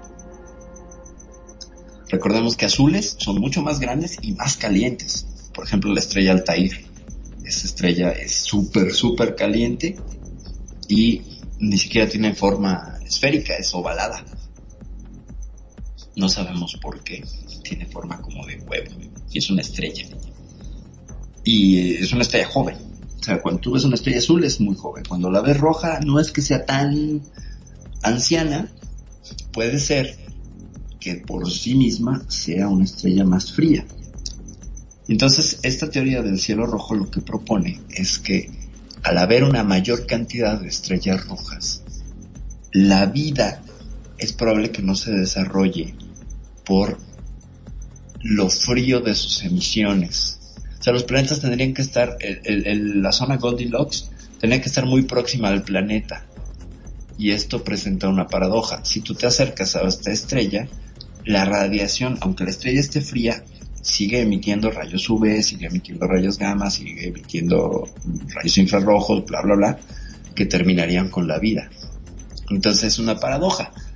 Para que ser calentados esos planetas, tendrían que estar mucho más cerca, pero para estar más cerca van a ser expuestos a mayor radiación. Por tanto, eso explicaría por qué no hay tanta vida en el universo. ¿Sabes? O sea, como la gran mayoría de las estrellas son rojas, y estas no pueden sostener la vida por estos dos factores. O no sabemos, porque la vida como la conocemos requiere estas condiciones, que es nuestro único modelo de referencia, eh, en otros sistemas estelares donde hay estrellas rojas, que son súper populares, pues no habría vida por esta situación. Entonces, ¿por O qué no puede hemos ser, como dijo Kenya, que puede existir a lo mejor otra forma de vida.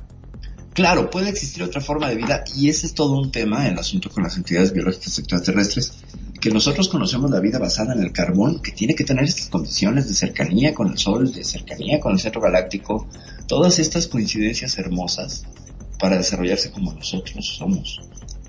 Pero estamos basados en el carbón y la vida podría empezar en base al silicio, podría empezar en base a otro, a otro elemento. Y eso generaría otro tipo de forma.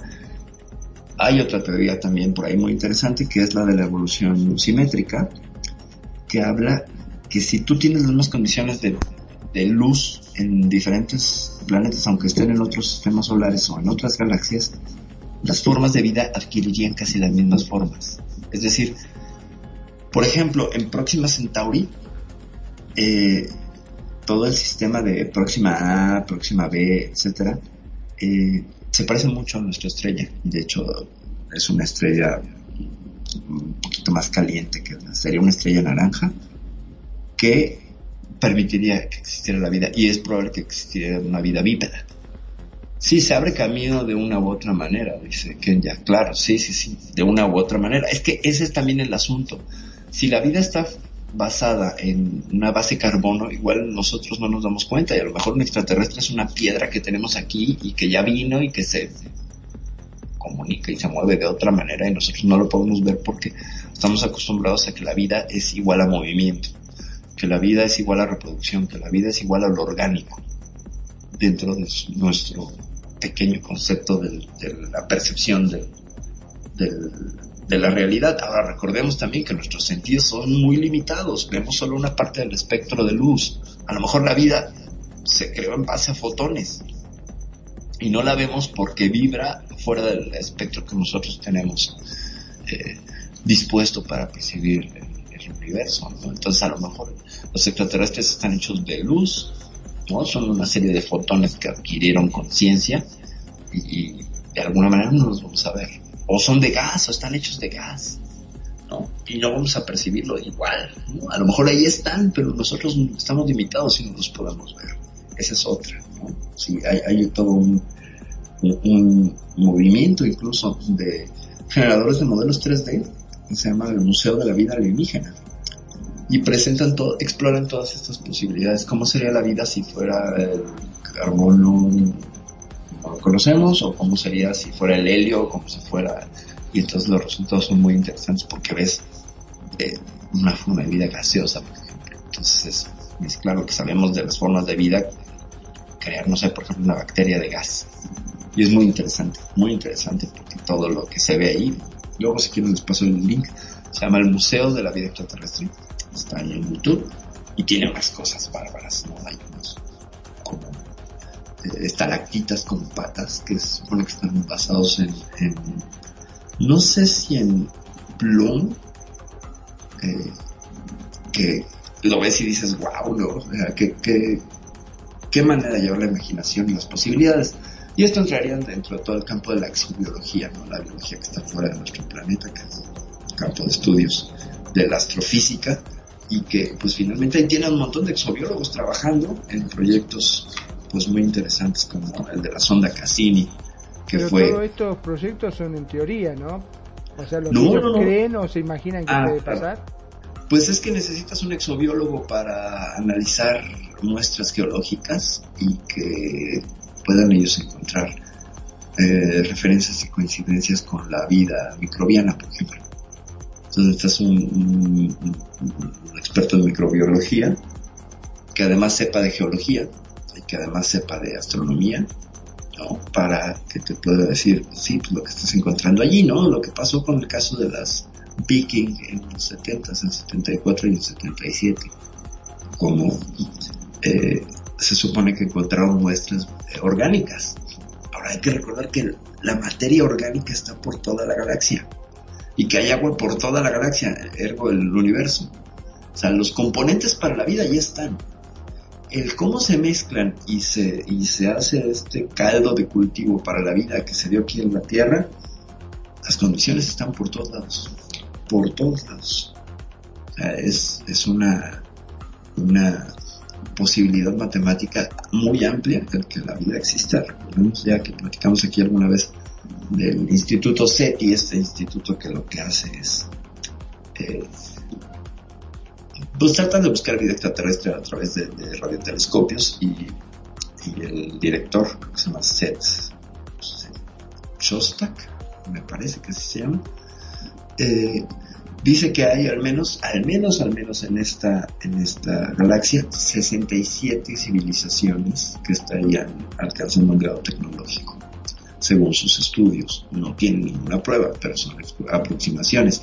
Y ya para que alguien del Instituto de Búsqueda de Inteligencia Extraterrestre te diga esto, bueno, es por algo.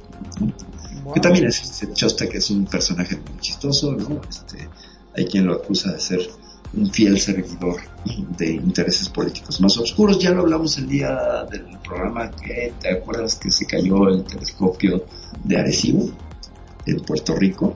Ah, Es que colapsó este radiotelescopio, que era una belleza y que daba un montón de, de información, pues bueno, o sea, en realidad es pues, un plato gigantesco de concreto que estaba suspendido de alguna manera. Bueno, no estaba suspendido, tenía unos pilotes y unos pilares, pero requería tensión eh, para mantener esa forma a través de unos cables de, acero gruesísimos y pues parece que no se les dio el suficiente mantenimiento y se rompieron y bajan.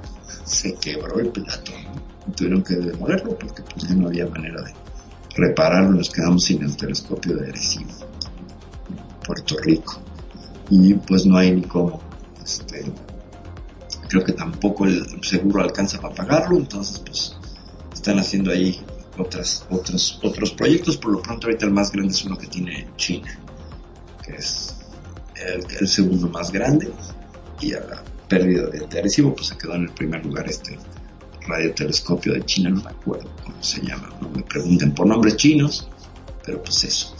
Y bueno, ya vimos la galaxia, la galaxia zombie, y ya que estamos a media hora de terminar el programa, vamos a hablar del monstruo de monstruos de monstruos, el más grande de todos, ¿cómo ves? Ay, ay, mamita querida. Ya todo lo que te dije es nada. Todo lo que ¿En- te serio? mencioné, todos los poderes de todos ellos, no van a poder con el que sigue.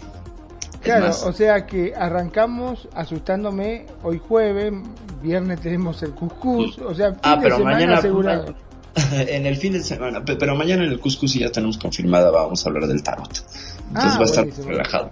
Sí, va a ser más mancia, adivinación, etcétera, etcétera. Entonces Claro. no hay tanta, no hay tanta, eh, pues, mm, ¿cómo te diré? Narración terrorífica. A menos que pues la invitada traiga sus propias historias, que ve a saber.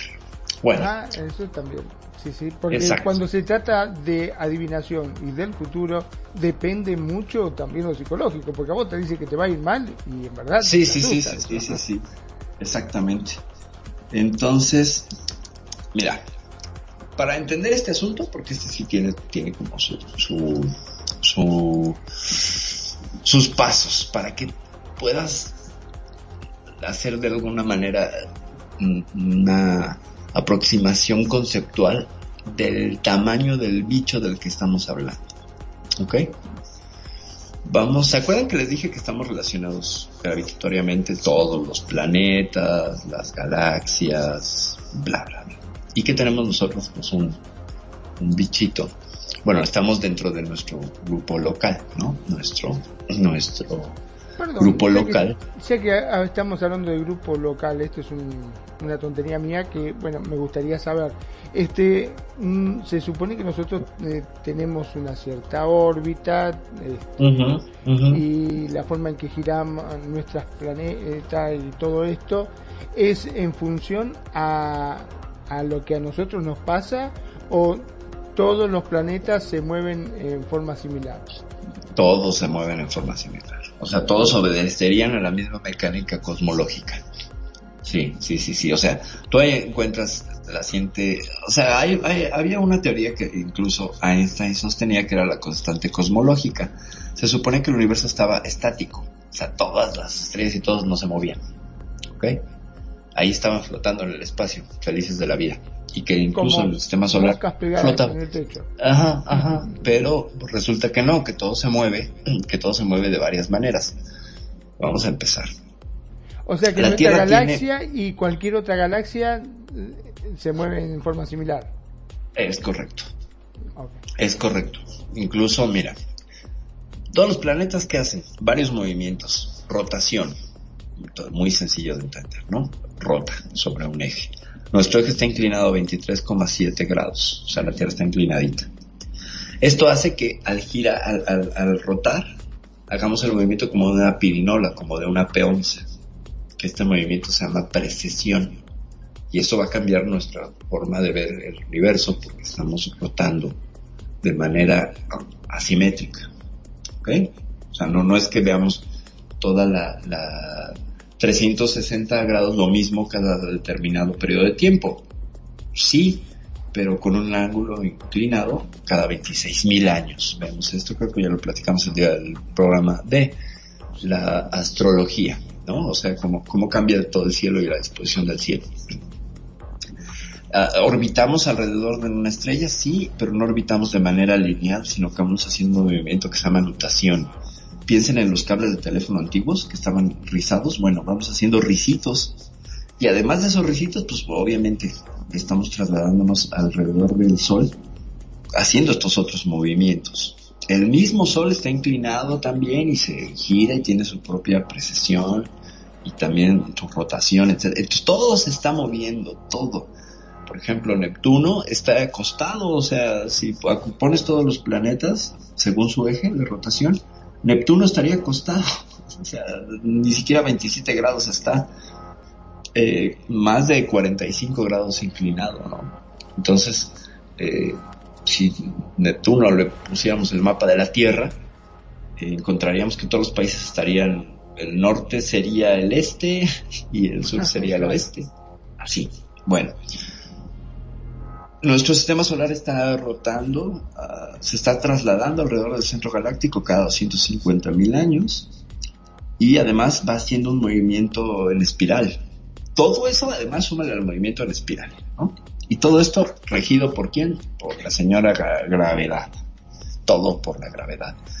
Y todos estos planetas que están en la galaxia están conectados gravitacionalmente. Ya vimos que unos al centro de la galaxia por Sagitario A y el resto por algunos pegostes de los que están más cerca del brazo de Sagitario hacia el centro galáctico y el resto por una fuerza de inercia en nosotros. Pero nuestra galaxia está conectada a otras galaxias. Ese es el, el- grupo local. Eh, la nube de Magallanes, un par de galaxias enanas que andan por ahí, NGC 1 no sé qué. Somos como 5 o 6. Este grupo local está conectado a un grupo más grande de galaxias. ¿Ok?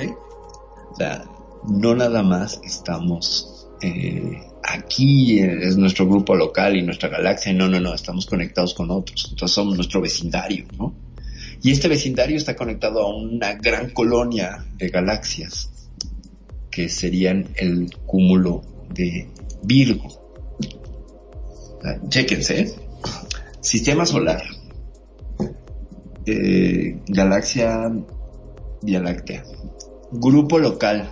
Cúmulo de Virgo.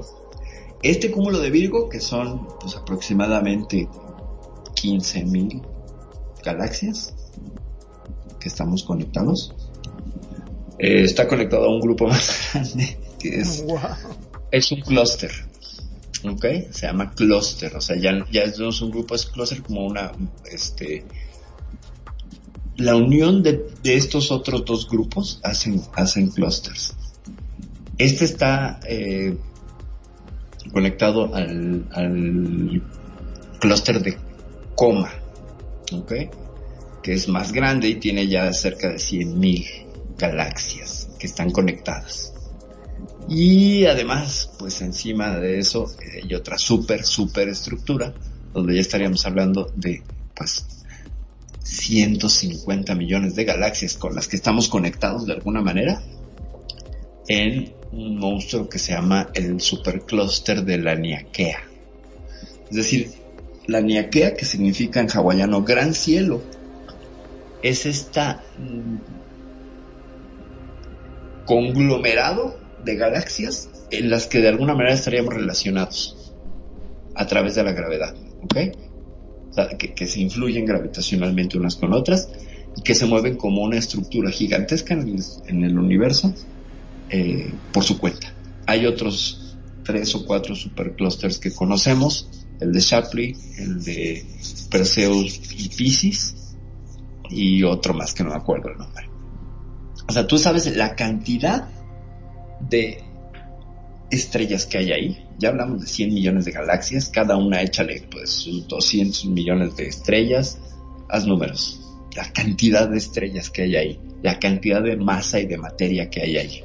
Bueno, ya que, Impresionante. tiene- ya que tienes una idea, pues bueno, este monstruo, este bicho, este, este, ah, mandamos saludos a mi sobrina, a mi sobrina Dafne, preciosa que nos está escuchando desde Los Ángeles, California, ciudad del supertazón este fin de semana. Queridísima sobrina, te mando muchos besos y abrazos. Gracias, gracias, gracias por estarnos escuchando. Te mando muchos, muchos besos. Bueno, ya nos quedamos que la Niaquea, este gran cielo, es esta súper recontra monstruosa estructura. Pues, ¿qué crees? Que esta estructura está siendo atraída hacia un punto junto con otros superclusters están siendo atraídos gravitacionalmente hacia un punto. Como si fuera un gigantesco agujero negro. Además te estoy hablando que todos los monstruos que te dije están contenidos en esta laniaquea. O sea todos los magnetares los agujeros negros la galaxia esta mm, zombie todo eso está siendo atraído por algo que se llama el gran atractor. Ahora, ese gran atractor, al supuestamente comerse esta galaxia, ¿no? Esta mega galaxia, que tiene hasta inclusive agujeros negros adentro. ¿Qué pasa con los agujeros ne- negros que están dentro de esas mega galaxias? ¿Se unirían al otro grandote? Pues es que lo que no sabemos es que qué demonios es el gran atractor, porque no podemos verlo, Ah, no podemos verlo, está tan lejos que no podemos verlo. Escapa al universo eh, observable, pero nos está jalando. O sea, O sea, hay una lógica de movimiento hacia ese punto. que no sabemos si es un agujero negro. Entonces, No lo sabemos, no lo sabemos porque el es que mira, es muy curioso. Está la Niaquea, junto está Shapley, que es otro conglomerado gigantesco de, de galaxias. Eh, Shapley no está siendo atraído hacia, haz de cuenta, pon del lado derecho la Niaquea y Shapley del lado izquierdo y no se están juntando hacia un centro donde estuviera el gran atractor, no. La Niaquea se mueve y a su vez Shapley es jalado por otra cosa. wow. O sea, no sabemos si la Nia- si Shapley está conectado al gran atractor, que a su vez es jalado por un mega gran atractor. No lo sabemos. Esa es una teoría. O la influencia del gran atractor es que no tendría lógica, porque la otra está muy cerca. Tendría que ser atraída por allí. Entonces es algo que rompe toda la lógica de la ciencia, es anti- anti-intuitivo. No está siendo jalado hacia un centro, porque pues finalmente la gravedad lo que hace es jalar hacia el centro. ¿ok? Eh, ¿Qué pasa cuando tú tiras una botella al piso? Pues es jalada hacia el centro de masas y de gravedad del planeta. Pero aquí sería como que se va para arriba, ¿sabes? En lugar de que se caiga, se va para arriba. Entonces Shapley está yendo hacia el otro lado. Lo que no saben es si es una fuerza más grande que está jalando a los dos y por eso no es que se mueve hacia ese centro. Pero imagínate la potencia de este bicho para jalar. Pues es que te pones a imaginar un camión y dices, a ver, jálalo. Bueno, sí hay gente que, ¿no? Que se pone, ya sabes, con la boca, jala, jala un camión, ¿no? Bueno, pues es que, ¿cuántos camiones habría en la Niaquea? ¿No? Lo que pesa, lo que pesa la Niaquea y con todas sus peculiaridades, sus monstruos, sus todo, hay una estructura. ¿Puede llegar a haber vida en, en alguno de los planetas que tiene? Eh, ¿Qué? ¿La Niaquea? Exacto. Pues, pues sí, supone que sí, porque son todas las galaxias que alcanzamos a ver eh, y que podemos medir que están relacionadas gravitacionalmente. ¿Sabes? O sea, piensa en una red neuronal y esa es la Niaquea. Así estamos, como si fueran neuronas conectadas unas con otras. Bueno, así están conectadas por filamentos de gravedad las galaxias unas con otras. Por eso nos está atrayendo eh, y, por estamos atrayéndonos mutuamente con Andrómeda y, tú puedes diagramar un hilo que les conecta gravitacionalmente y que hace que se vayan a colisionar. Así estamos todos. Hay algunos que se tironean y se tensan para atraerse y otros que se mantienen en fuerzas. Pero así, nuestro grupo local es atraído y movido por el siguiente grupo, por el de supercúmulo de Virgo, bla, bla, bla. Ya me expliqué. Entonces, evidentemente, en alguno de esos cúmulos habrá vida. Sí, claro. Sí, claro. Pero el monstruo que está aspirando todo, imagínate el tamaño que tiene. Imagínate el tamaño que tiene. O sea, Ton 6000, que es una bestia gigantesca que no podemos ni siquiera medirlo, ¿no? O sea, no hay manera de decir, bueno, ¿cuántos años me va a tardar de un extremo a otro de Ton? ¿No? Viajando a velocidad luz, pues te tardarías, no sé cuántos años luz. O sea, es más grande que eso. O sea, como para viajar dos años de un extremo a otro, pon tú, ya es una cantidad estúpida. Viajando a velocidad luz. Imagina que este también está siendo atraído por este bicho. Este y todo lo que hay en la en el cúmulo de la Niaquea, que es esta agrupación de 100 millones de galaxias que podemos medir. Es una estupidez. Qué Evidentemente hay vida en ese en ese monstruo hay vida en ese gran paraguas que nos que nos arropa gravitacionalmente hay vida claro que hay vida Que deben estar pensando lo mismo que estamos pensando nosotros. Bueno, pues sí claro ahora este, capaz que ellos ya tienen la tecnología como para saber qué es lo que lo está jalando, ¿no? sí pero a ver eh, si tú tienes tecnología de impu- de- para impulsarte una navecita y tú quieres escapar de algo que jala galaxias Ah, sí, es imposible. O sea, como que dices, bueno, no soy nada, ¿no? Soy una mota de polvo estelar. La buena noticia es que nunca vamos a alcanzar el gran atractor por la expansión del universo. O sea, sí nos atrae, pero nunca lo vamos a alcanzar porque él también está siendo jalado por la expansión del universo.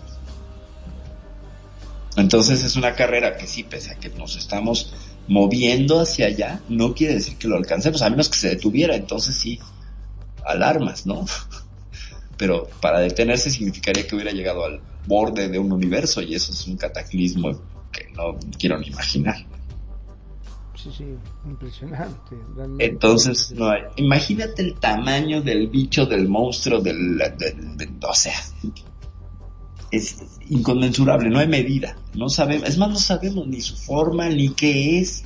Entonces es un gran agujero negro así estúpidamente masivo que pueda devorar galaxias. Eh, no lo sabemos. No sabemos si es otro cúmulo de, de- que no estemos viendo, que sea un cúmulo de energía o materia oscura que nos esté jalando. No lo sabemos. Todavía nos falta. Probablemente nos dé luz el telescopio eh, James Webb. Es una de las tareas también de detectar qué pasa con el gran atractor. ¿Cómo ves? Increíble, ¿eh? la verdad. ¿Cómo ves? Con los horrores del es espacio. impresionante. O sea, a medida de que vos ibas desarrollando el tema, pese que yo tenía como concepto de que somos muy finitos, que somos muy frágiles y que estamos por un, no sé si un capricho del universo o una coincidencia, una casualidad o que verdaderamente existe una fuerza muy superior que nos haya colocado en este punto privilegiado para que podamos desarrollar y tener vida. Este, que ahora con todo lo que me estás comentando, no sé, es un, un milagro tan grande puede ser que, que estemos zafando de todo esto. Sí, claro. Claro. ¿Quieres más eh, evidencia que es un milagro? No lo vamos a alcanzar. No lo vamos a alcanzar. Más milagro no nos va a comer el agujero negro de nuestra galaxia, el que tenemos más cerca. Comprobado. O sea, está comprobado que existe en el centro de nuestra galaxia. No nos va a comer. Y si nos comiera, faltarían 27 mil años para que eso sucediera. O sea, ¿quién va a estar ahí para nadie? No, porque ya que al paso que vamos nos vamos a terminar matando entre todos, o sea que no, Claro. Y, y- no vamos a dejar planeta tampoco, ¿no? Para que Claro. Entonces ves este monstruo de situación y, y te preocupas porque unos idiotas nos dejan pasar el gas en un plan, en un país horroroso, perdón por que lo diga así, por la cuestión eh, política en Ucrania, ¿no? Ya están ahí afilándose y midiéndose las pollas rusos y gringos, ¿no? Ya dices, pero en qué cabeza, ¿no? Vos no, no, no, es, es increíble. Por eso te digo, este, yo creo que el mal más grande que podamos llegar a tener en la humanidad somos justamente los humanos, ¿no? Claro, y nos estamos destruyendo. Que era un poco lo que hablábamos, vos fijate de que qué pasaba si venía un cometa. Pese a que podamos tener toda la tecnología del mundo, tenemos un ego tan grande que los mismos este, líderes de los distintos distintas naciones se pelearían entre ellos este, para ver quién lo destruye, o sea, lo destruya como para quedar como el, el único que El mejor. pudo hacer, el es mejor, correcto. Es correcto. El Y en esa poderoso, carrera, en esa carrera Nos terminamos destruyendo entre todos. Ajá, claro. ajá. El ego es anticósmico. Llego a esa conclusión. Con tus palabras. Es como darle, es como darle este un no sé, como decía, más peligroso que mono con navaja, ¿no? Una cosa así parecida. Es correcto, es correcto, este, es correcto. Totalmente se, se piensa que, no sé, por tener ese poderío tan grande, te pueden hacer lo que quieran y no, no- Pero- no- no hay conciencia, porque saben que no, no se va a salvar nadie, esa es la verdad. Exacto, exacto. O sea, ¿cuál es el objeto de destruirlo? no? Y además volteas y dices, bueno, después de haber hablado de estos monstruos verdaderos, nosotros con nuestras bombitas atómicas, o sea, ridículas, ridículas, Que lo único todo que nuestro hacemos es daño a nosotros, nada más. Claro. Todo nuestro arsenal nuclear no podría mitigar ninguno de los fenómenos que hablamos hoy. Ninguno no podría Por más que esta vez si se pusieran de acuerdo y se unieran todos juntos y dijeran, bueno, le mandamos toda el- la fuerza que nosotros tenemos para eso, tampoco podríamos hacerlo. Claro, además, fíjate la estupidez, ¿no? O sea, eh, ¿cómo, cómo somos los seres humanos? ¿Para qué nos vamos a pelear con un magnetar, por ejemplo? ¿No? O sea, Sí, bueno. las- los humanos contra los magnetares. Pues no, o sea, afortunadamente no es una amenaza para nosotros, pero eh, finalmente sí hay una, hay una, mm, eh, un dejo de yo quiero participar y yo quiero ser más grande que esto, ¿no? O sea, Claro. ah, sí, el, el ego es un problema muy grande. Es terrible. grande. Es un poco lo que estábamos hablando este, la vez pasada, justamente cuando se tocó el tema. ¿Te acordás de la película esta No mires para arriba? No mires para arriba, claro. Este, que básicamente se trataba de que habían descubierto que nos ata- que venía un cometa hacia la Tierra y justamente por estos desgraciados intereses que hay este capitalistas que decían no porque si eso cae a nosotros nos viene bien porque podemos abaratar el costo de los celulares y Claro. tontería, pero que bueno Claro.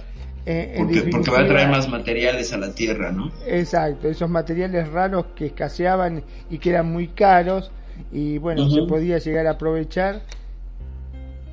Y Pero escasean y son caros, ¿por qué? Porque nuestra minería está alcanzando un tope de perforación, ¿no? Entonces, en lugar de, de mejorar esas tecnologías, eh, estarían apostando a que mejor venga el- la pedrada estelar, ¿no? A ver quién se salva, ¿no? Y al final, pues me puedo ir a un búnker porque tengo el dinero, que se mueran el resto de personas, ¿no?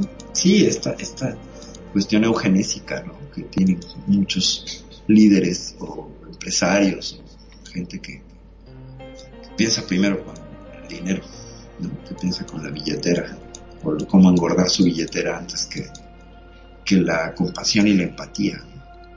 Es que justamente a, a la época que estamos, todavía me duele ver, este, estaba haciendo zapping y bueno, por estas cuestiones veo a veces este, eh, History y en. History una de las cosas que siempre muestran es la pobreza que hay, los chicos desnutridos, este, y que piden colaboración, que uno pueda donar.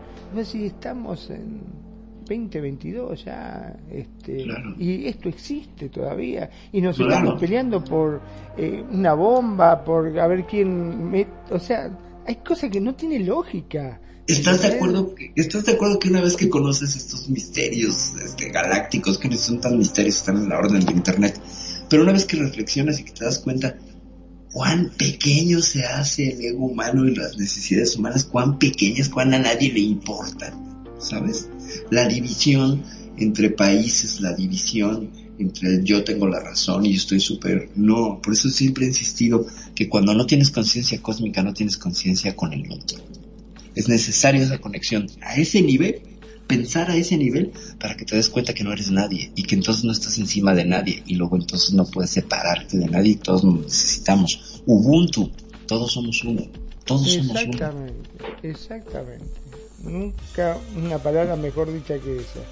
Todos somos uno, pero siempre mientras medie el capitalismo, creo yo, este siempre Claro, va a existir claro. estos roces y estas cosas, ¿no? Que no puede ser que la gente se mate por tener un televisor cada vez más grande, que no sé para qué que tan grande, bueno, mega, super, hiper, archi, este, todo lo que es capitalismo y vemos Claro. y que nos insinúan y nos meten, yo no sé si verdaderamente como una vez habíamos hablado de estos programas en la cual en forma subliminar te van mandando imágenes como para que uno pueda este comprar compulsivamente o Claro. meterse en este Claro. capitalismo. Es lo único que puedo llegar a entender yo, ¿no? Más o menos.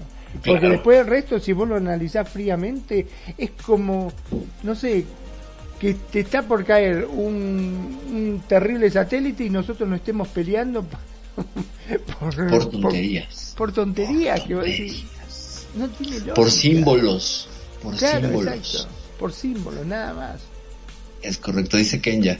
Pero hasta tontos, porque si no les importa la vida de los demás, salvan los más ricos y poderosos, pierden toda su mano de obra y la gente que ha trabajado y ayudado a que crezca esa riqueza, fábricas y demás es muy tonto. Claro, es el dilema del supervillano que quiere acabar con el universo, ¿no?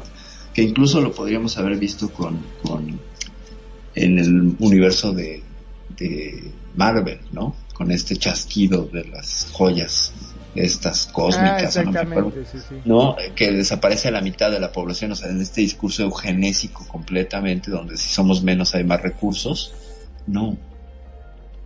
No es que seamos menos y haya menos recursos, es que no hay intención ni interés en que los recursos sean equitativos. No hay, es, es Thanos exactamente. Hay un, una avaricia existencial que no permite al otro tener. O sea, ¿para qué quieren acumular? Los millonarios no se van a gastar su dinero en su vida, si lo gasten a manos llenas en un día, no se lo van a gastar. Totalmente. No se lo van a gastar, entonces, y no se lo van a llevar a la tumba. Entonces, ¿cuál es el punto de acumular? ¿Para qué? No te lo vas a llevar. No te lo vas a llevar. Entonces, desde esa división, desde esa falta de conciencia, de conciencia de conciencia cósmica, pues es, e- e- es un ejercicio sumamente egoísta, sumamente maquiavélico, descarnado y poco humano, poco humano. Por eso aquí en este programa pues lo que proponemos y siempre es una visión desde el humanismo secular, desde un humanismo que no trate de no mezclar cuestiones religiosas, pero finalmente acabe en, centrándose en el humanismo, en, la compasión y, estamos hablando de un programa de ufología y astronomía, ya caímos en un tema que más bien tendríamos que hablar en otro programa, pero es que todo está conectado, no te puedes escapar, se acerca, lo mismo, lo que se habla en Piel Pixel sobre eh, relaciones humanas, conexión, el amor, etcétera, está relacionado con esto, con esta cuestión cósmica y está relacionado con el cuscús, con esta cuestión de, de una existencia de una alteridad dimensional y está relacionado con las notas de tu vida por otra cuestión del disfrute y del goce de lo que está vibrando en este momento. Todo está relacionado ahí. Bueno, me llevas a esa reflexión. Exactamente. sí, sí. Es que después lo que más bronca te da es que esta gente, como para aparentar ante las cámaras, dice, no, pero nosotros donamos, ¿eh? nosotros donamos para... No, pero es que no es suficiente. O sea, que no mira, se trata de eso. O sea, pudiendo supuestamente eh, obtener energía pura y libre y gratuita para todos y tratar de equilibrar un poco la cosa, no, prefieren seguir apostando al petróleo, por más que les estamos haciendo mal al planeta. Acá, por ejemplo, en, en Argentina y más exclusivo en Mar del Plata, este, se están hablando de que vienen a hacer pozos petroleros acá en el mar. Ujú. Pese a que firmamos y todo, nada, ya presentamos, se presentaron recursos, jueces presentaron recursos de amparo y todo, y Ajá. habeas corpus inclusive, y no, no, no, no, ya le otorgaron, así que van a empezar con la exploración submarina para ver si pueden, este, dónde están los pozos petroleros para empezar con las perforaciones. Pues fíjate, porque ¿no? lo que importa es el billete, ¿no? Y no, y no Gaia. Exactamente, Exactamente. Cuando tranquilamente se puede tener, este, bueno, ya está visto los coches con agua, eh, Es correcto. el eléctrico, no, tenemos que seguir apostando al petróleo y a esa gran mafia que hay detrás de todo esto. ¿no? Claro. Seguimos, seguimos. Nos dice Matías, antes que termine el programa recomiendo una serie Legión. Yo le pregunto en qué plataforma para dinos para seguirla. Me imagino que está relacionada con con este, con todo lo que estamos platicando. Y pues bueno, ya ya en Netflix, ok, Legión. Si quieres andar un poquito, darnos un micro resumen para que todos estemos un poquito más enterados, Matías, por favor, muchas gracias.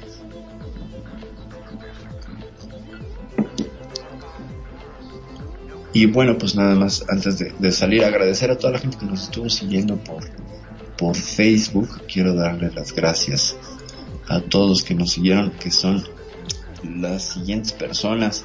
Gabriela Rocha Barajas, gracias por estarnos escuchando. Paola Ponce y por supuesto a Ana María Guajardo Díaz hasta Chile. Saludos, Ros Fresa, saludos, muchas gracias por estarnos escuchando. Alondra Sandoval, muchos besos y abrazos, gracias por escucharnos. Nuestra queridísima Luna Azul, que mañana estará por acá en los micrófonos de Radio Consentido hablando del tarot.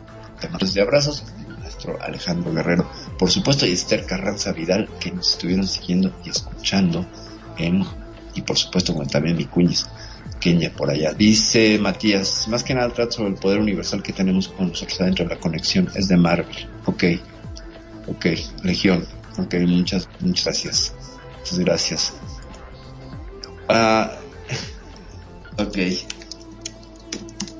Y bueno, por supuesto también, también que nos está escuchando desde Los Ángeles, California, mi sobrina Naya de, con, con todo el amor y con todo el cariño le mandamos un saludo. Sobrina, gracias por estarnos escuchando, gracias por seguirnos, gracias de verdad, sabes cuánto te amo, gracias mil. Y pues bueno, ya para, para cerrar, ¿con qué te quedas, Magnum, de estos monstruos espaciales terrores y horrores? ¿A quién le vas? sí. Claro que sí. Este, mira, te digo que todo esto nos ayuda a pensar y a tratar de razonar un poquito de, de que somos tan finitos que no perdamos el tiempo peleando entre nosotros, como bien dijiste vos, por el materialismo, por el capitalismo y las cosas que en realidad son superfluas. Tratemos de, de ser un poquitito más ecológico y consciente con el medio ambiente y tratar de querer este planeta que es lo único que tenemos y que nos mantiene con vida, ¿no? Y Es nuestra nave espacial. Es nuestra nave espacial. El, todo lo único que tenemos que nos mantiene con vida y lo estamos destruyendo nosotros mismos. Somos, podemos ser tan tontos, es como viajar en un auto y pillarle la rueda. No sé. Eh, eh, y pincharle las ruedas y echarle este eh, cerillos al tanque de gasolina, ¿no? a ese nivel, a ese nivel de, de- de- de tontería nos comportamos los seres humanos. Pero sí, finalmente, tienes mucha razón. Es lo único que tenemos y lo estamos descuidando y no lo estamos tratando. Hay que ser ecológicos. Y no solo en el sentido de no tirar y reciclar y las cuatro R's, eh, etcétera. Hay que entender por qué existen cosas como esta separación del otro, esta hiperindividualismo, Tratar esta, de ser clasistas, ¿no? esa cosa del clasismo, el racismo, la homofobia, las fobias, etcétera, que son meramente inventos para mantenernos separados, que son meramente inventos para mantenernos disgregados y que no reconozcamos el verdadero poder que tenemos porque somos más, porque somos más y nos tienen dominados. En ese sentido, yo creo que traeremos pronto a alguien para hablar de estas teorías de conspiración a la cual nos conectan con esta desconexión. ¿Cuál es el otro lado de no tener una conciencia cósmica? ¿Cuál es el otro lado de no poder decir, pues es que soy nada comparado con esto, ¿no? Y yo me ando peleando con el vecino, por Dios, ¿no? O sea, por Dios, me ando peleando con el vecino porque, porque dejó sus macetas más cerca de donde está mi banqueta o porque me dejó el coche afuera. O porque me caen las hojas del, del árbol de él en mi patio. Exacto, y ya por eso me voy a pelear y voy a, y voy a separarme porque voy manejando y alguien se me cierra y le recuerdo a la progenitora, ese tipo de rosas y tonterías que están muy clavadas sí en nuestro cerebro reptil, pero pues tenemos la posibilidad y la facultad de trabajarlo y de trascenderlo. Con esa conexión es que entonces puedes conectar algo más profundo. Dicen, al menos en los eh, preceptos filosóficos que yo sigo, cuando tú enciendes el sol de tu corazón, te conectas con los soles del corazón de otras personas. Cuando haces ese trabajo, sol de mi corazón, entonces, eh, eh, cuando has visto el, el sagrado cerebro de Jesucristo, por ejemplo, el sagrado corazón de Jesús, es un corazón flameante, tiene que ver con eso mismo, tiene que ver con otras religiones que hablan de qué, ya no vamos a hablar de religión, pero ya caí en el tema, de esa conexión es- espiritual y conexión humana con el otro, con la compasión, con el que miro, con el que entiendo, con me conecto. Es de nuevo el Ubuntu, todos somos uno. Y en la medida que eso se respeta, nosotros avanzamos. La teoría de la evolución que dice que es la ley del más fuerte y el más fuerte se adapta no es cierto, es el que coopera, el que evoluciona. La especie que coopera es mucho más proclive a superar y a trascender en el tiempo. Los que cooperan, no, la, no los que compiten. Las especies cooperativas, las hormigas, las abejas, son más exitosas que el resto de especies gregarias, si se fijan. De hecho, pues son colonias. Y es porque todos tienen una conciencia del trabajo unitario hacia un bien común, que sería el hormiguero, el avispero, etcétera, etcétera. Luego creemos que son bichos que no merecen ni siquiera que los podamos, los podamos eh, perdonar la vida, pero en realidad, en realidad sin las abejas, señores, lo cual es un tema también tenso en este, en este momento, porque pues parece que les estamos acabando, pues es de nuevo esa desconexión, no solo es con el otro, con el humano, es con el ser sintiente, cualquier ser sintiente, desde una hormiga hasta seres más complejos como nuestros hermanos, como nosotros mismos. Como ven, dice Matías, yo recién sintiéndome así, dejando de lado mi ego, veo que todos son parte de mí como yo de todos. Y la que ken dirían los mayas, mi queridísimo Matías, yo soy tu otro tú, tú eres mi otro yo. Somos un espejo, por tanto, estamos correlacionados. Te repito, in la quech ken. Así se saludaban los mayas. Tú eres mi otro yo, yo soy tu otro tú. Nos vemos, nos reflejamos, estamos conectados. Todos estamos conectados. Y principalmente con el universo. Porque de ahí venimos. O sea, no te puedes separar, no porque no mires hacia el cielo, no tengas un telescopio. No. Por eso el dicho de que todo lo que tomaste del otro es lo que no ha solucionado de ti. Exactamente la frase, lo que no me gusta de ti lo resuelvo en mí, ciertamente. Pues ya nos vamos. Muchísimas gracias, Magnum. Te dejo para que te despidas. Claro que sí, la verdad que fue muy, pero muy interesante el programa de hoy. Este, bueno, hasta inclusive vos fijate lo bueno de estos programas que nos deja pensando, ¿no? Nos deja con esta duda y con este sentido de reflexión que nos llamemos a la reflexión y que podamos de a poquito, está bien, muchos van a decir, ah, ¿qué puedo hacer yo? Y bueno, pero toda historia comienza con uno. Es correcto. Eh, hay que ponerle ese ímpetu, esas ganas y esas, porque si vos tenés ganas de hacer cosas, seguro que se va a poder. De eso se trata. Mi nombre es Magnum Dacun, transmitiendo en vivo y en directo desde Mar del Plata, República Argentina. Como siempre digo, gracias. Gracias por estar ahí, gracias por acompañarnos, gracias por elegirnos día a día y hacer de Radio Consentido tu radio. Como siempre digo, sean felices. El resto son solo consecuencias. Perfecto. Gracias, Magnum. Muchas, muchas gracias. Y bueno, pues desde la Ciudad de México, después de reflexionar y ponernos bien profundos al final del programa, pues yo quiero agradecerles a todos, a todos su presencia, besos, besos y abrazos. Gracias, Cuñis, por estar aquí. Gracias, Matías, por tu presencia. Gracias, sobrina Dafne, por escucharnos. Muchas, muchas gracias. Y bueno, no queda otra más que cerrar porque el tiempo, el tiempo a veces es un tirano y pues ya nos vamos, nos vemos la semana que entra, traeremos algún otro tema, yo creo que ahora sí hablaremos de cosas extraterrestres, por ahí hay unos temas interesantes que han salido en la semana y pues que me queda nada más que agradecerles y despedirme, ya me voy a ver si me secuestran por ahí unos extraterrestres y les pregunto qué onda con el gran ojalá. Si no, pues lo que me secuestrará será el señor del pan que hoy no vino y lo voy a corretear. Gracias, ya me voy super fide a Vela,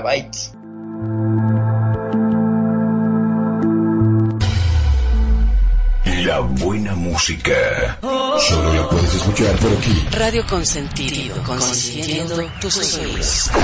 Tu mejor opción en radio por Second Life.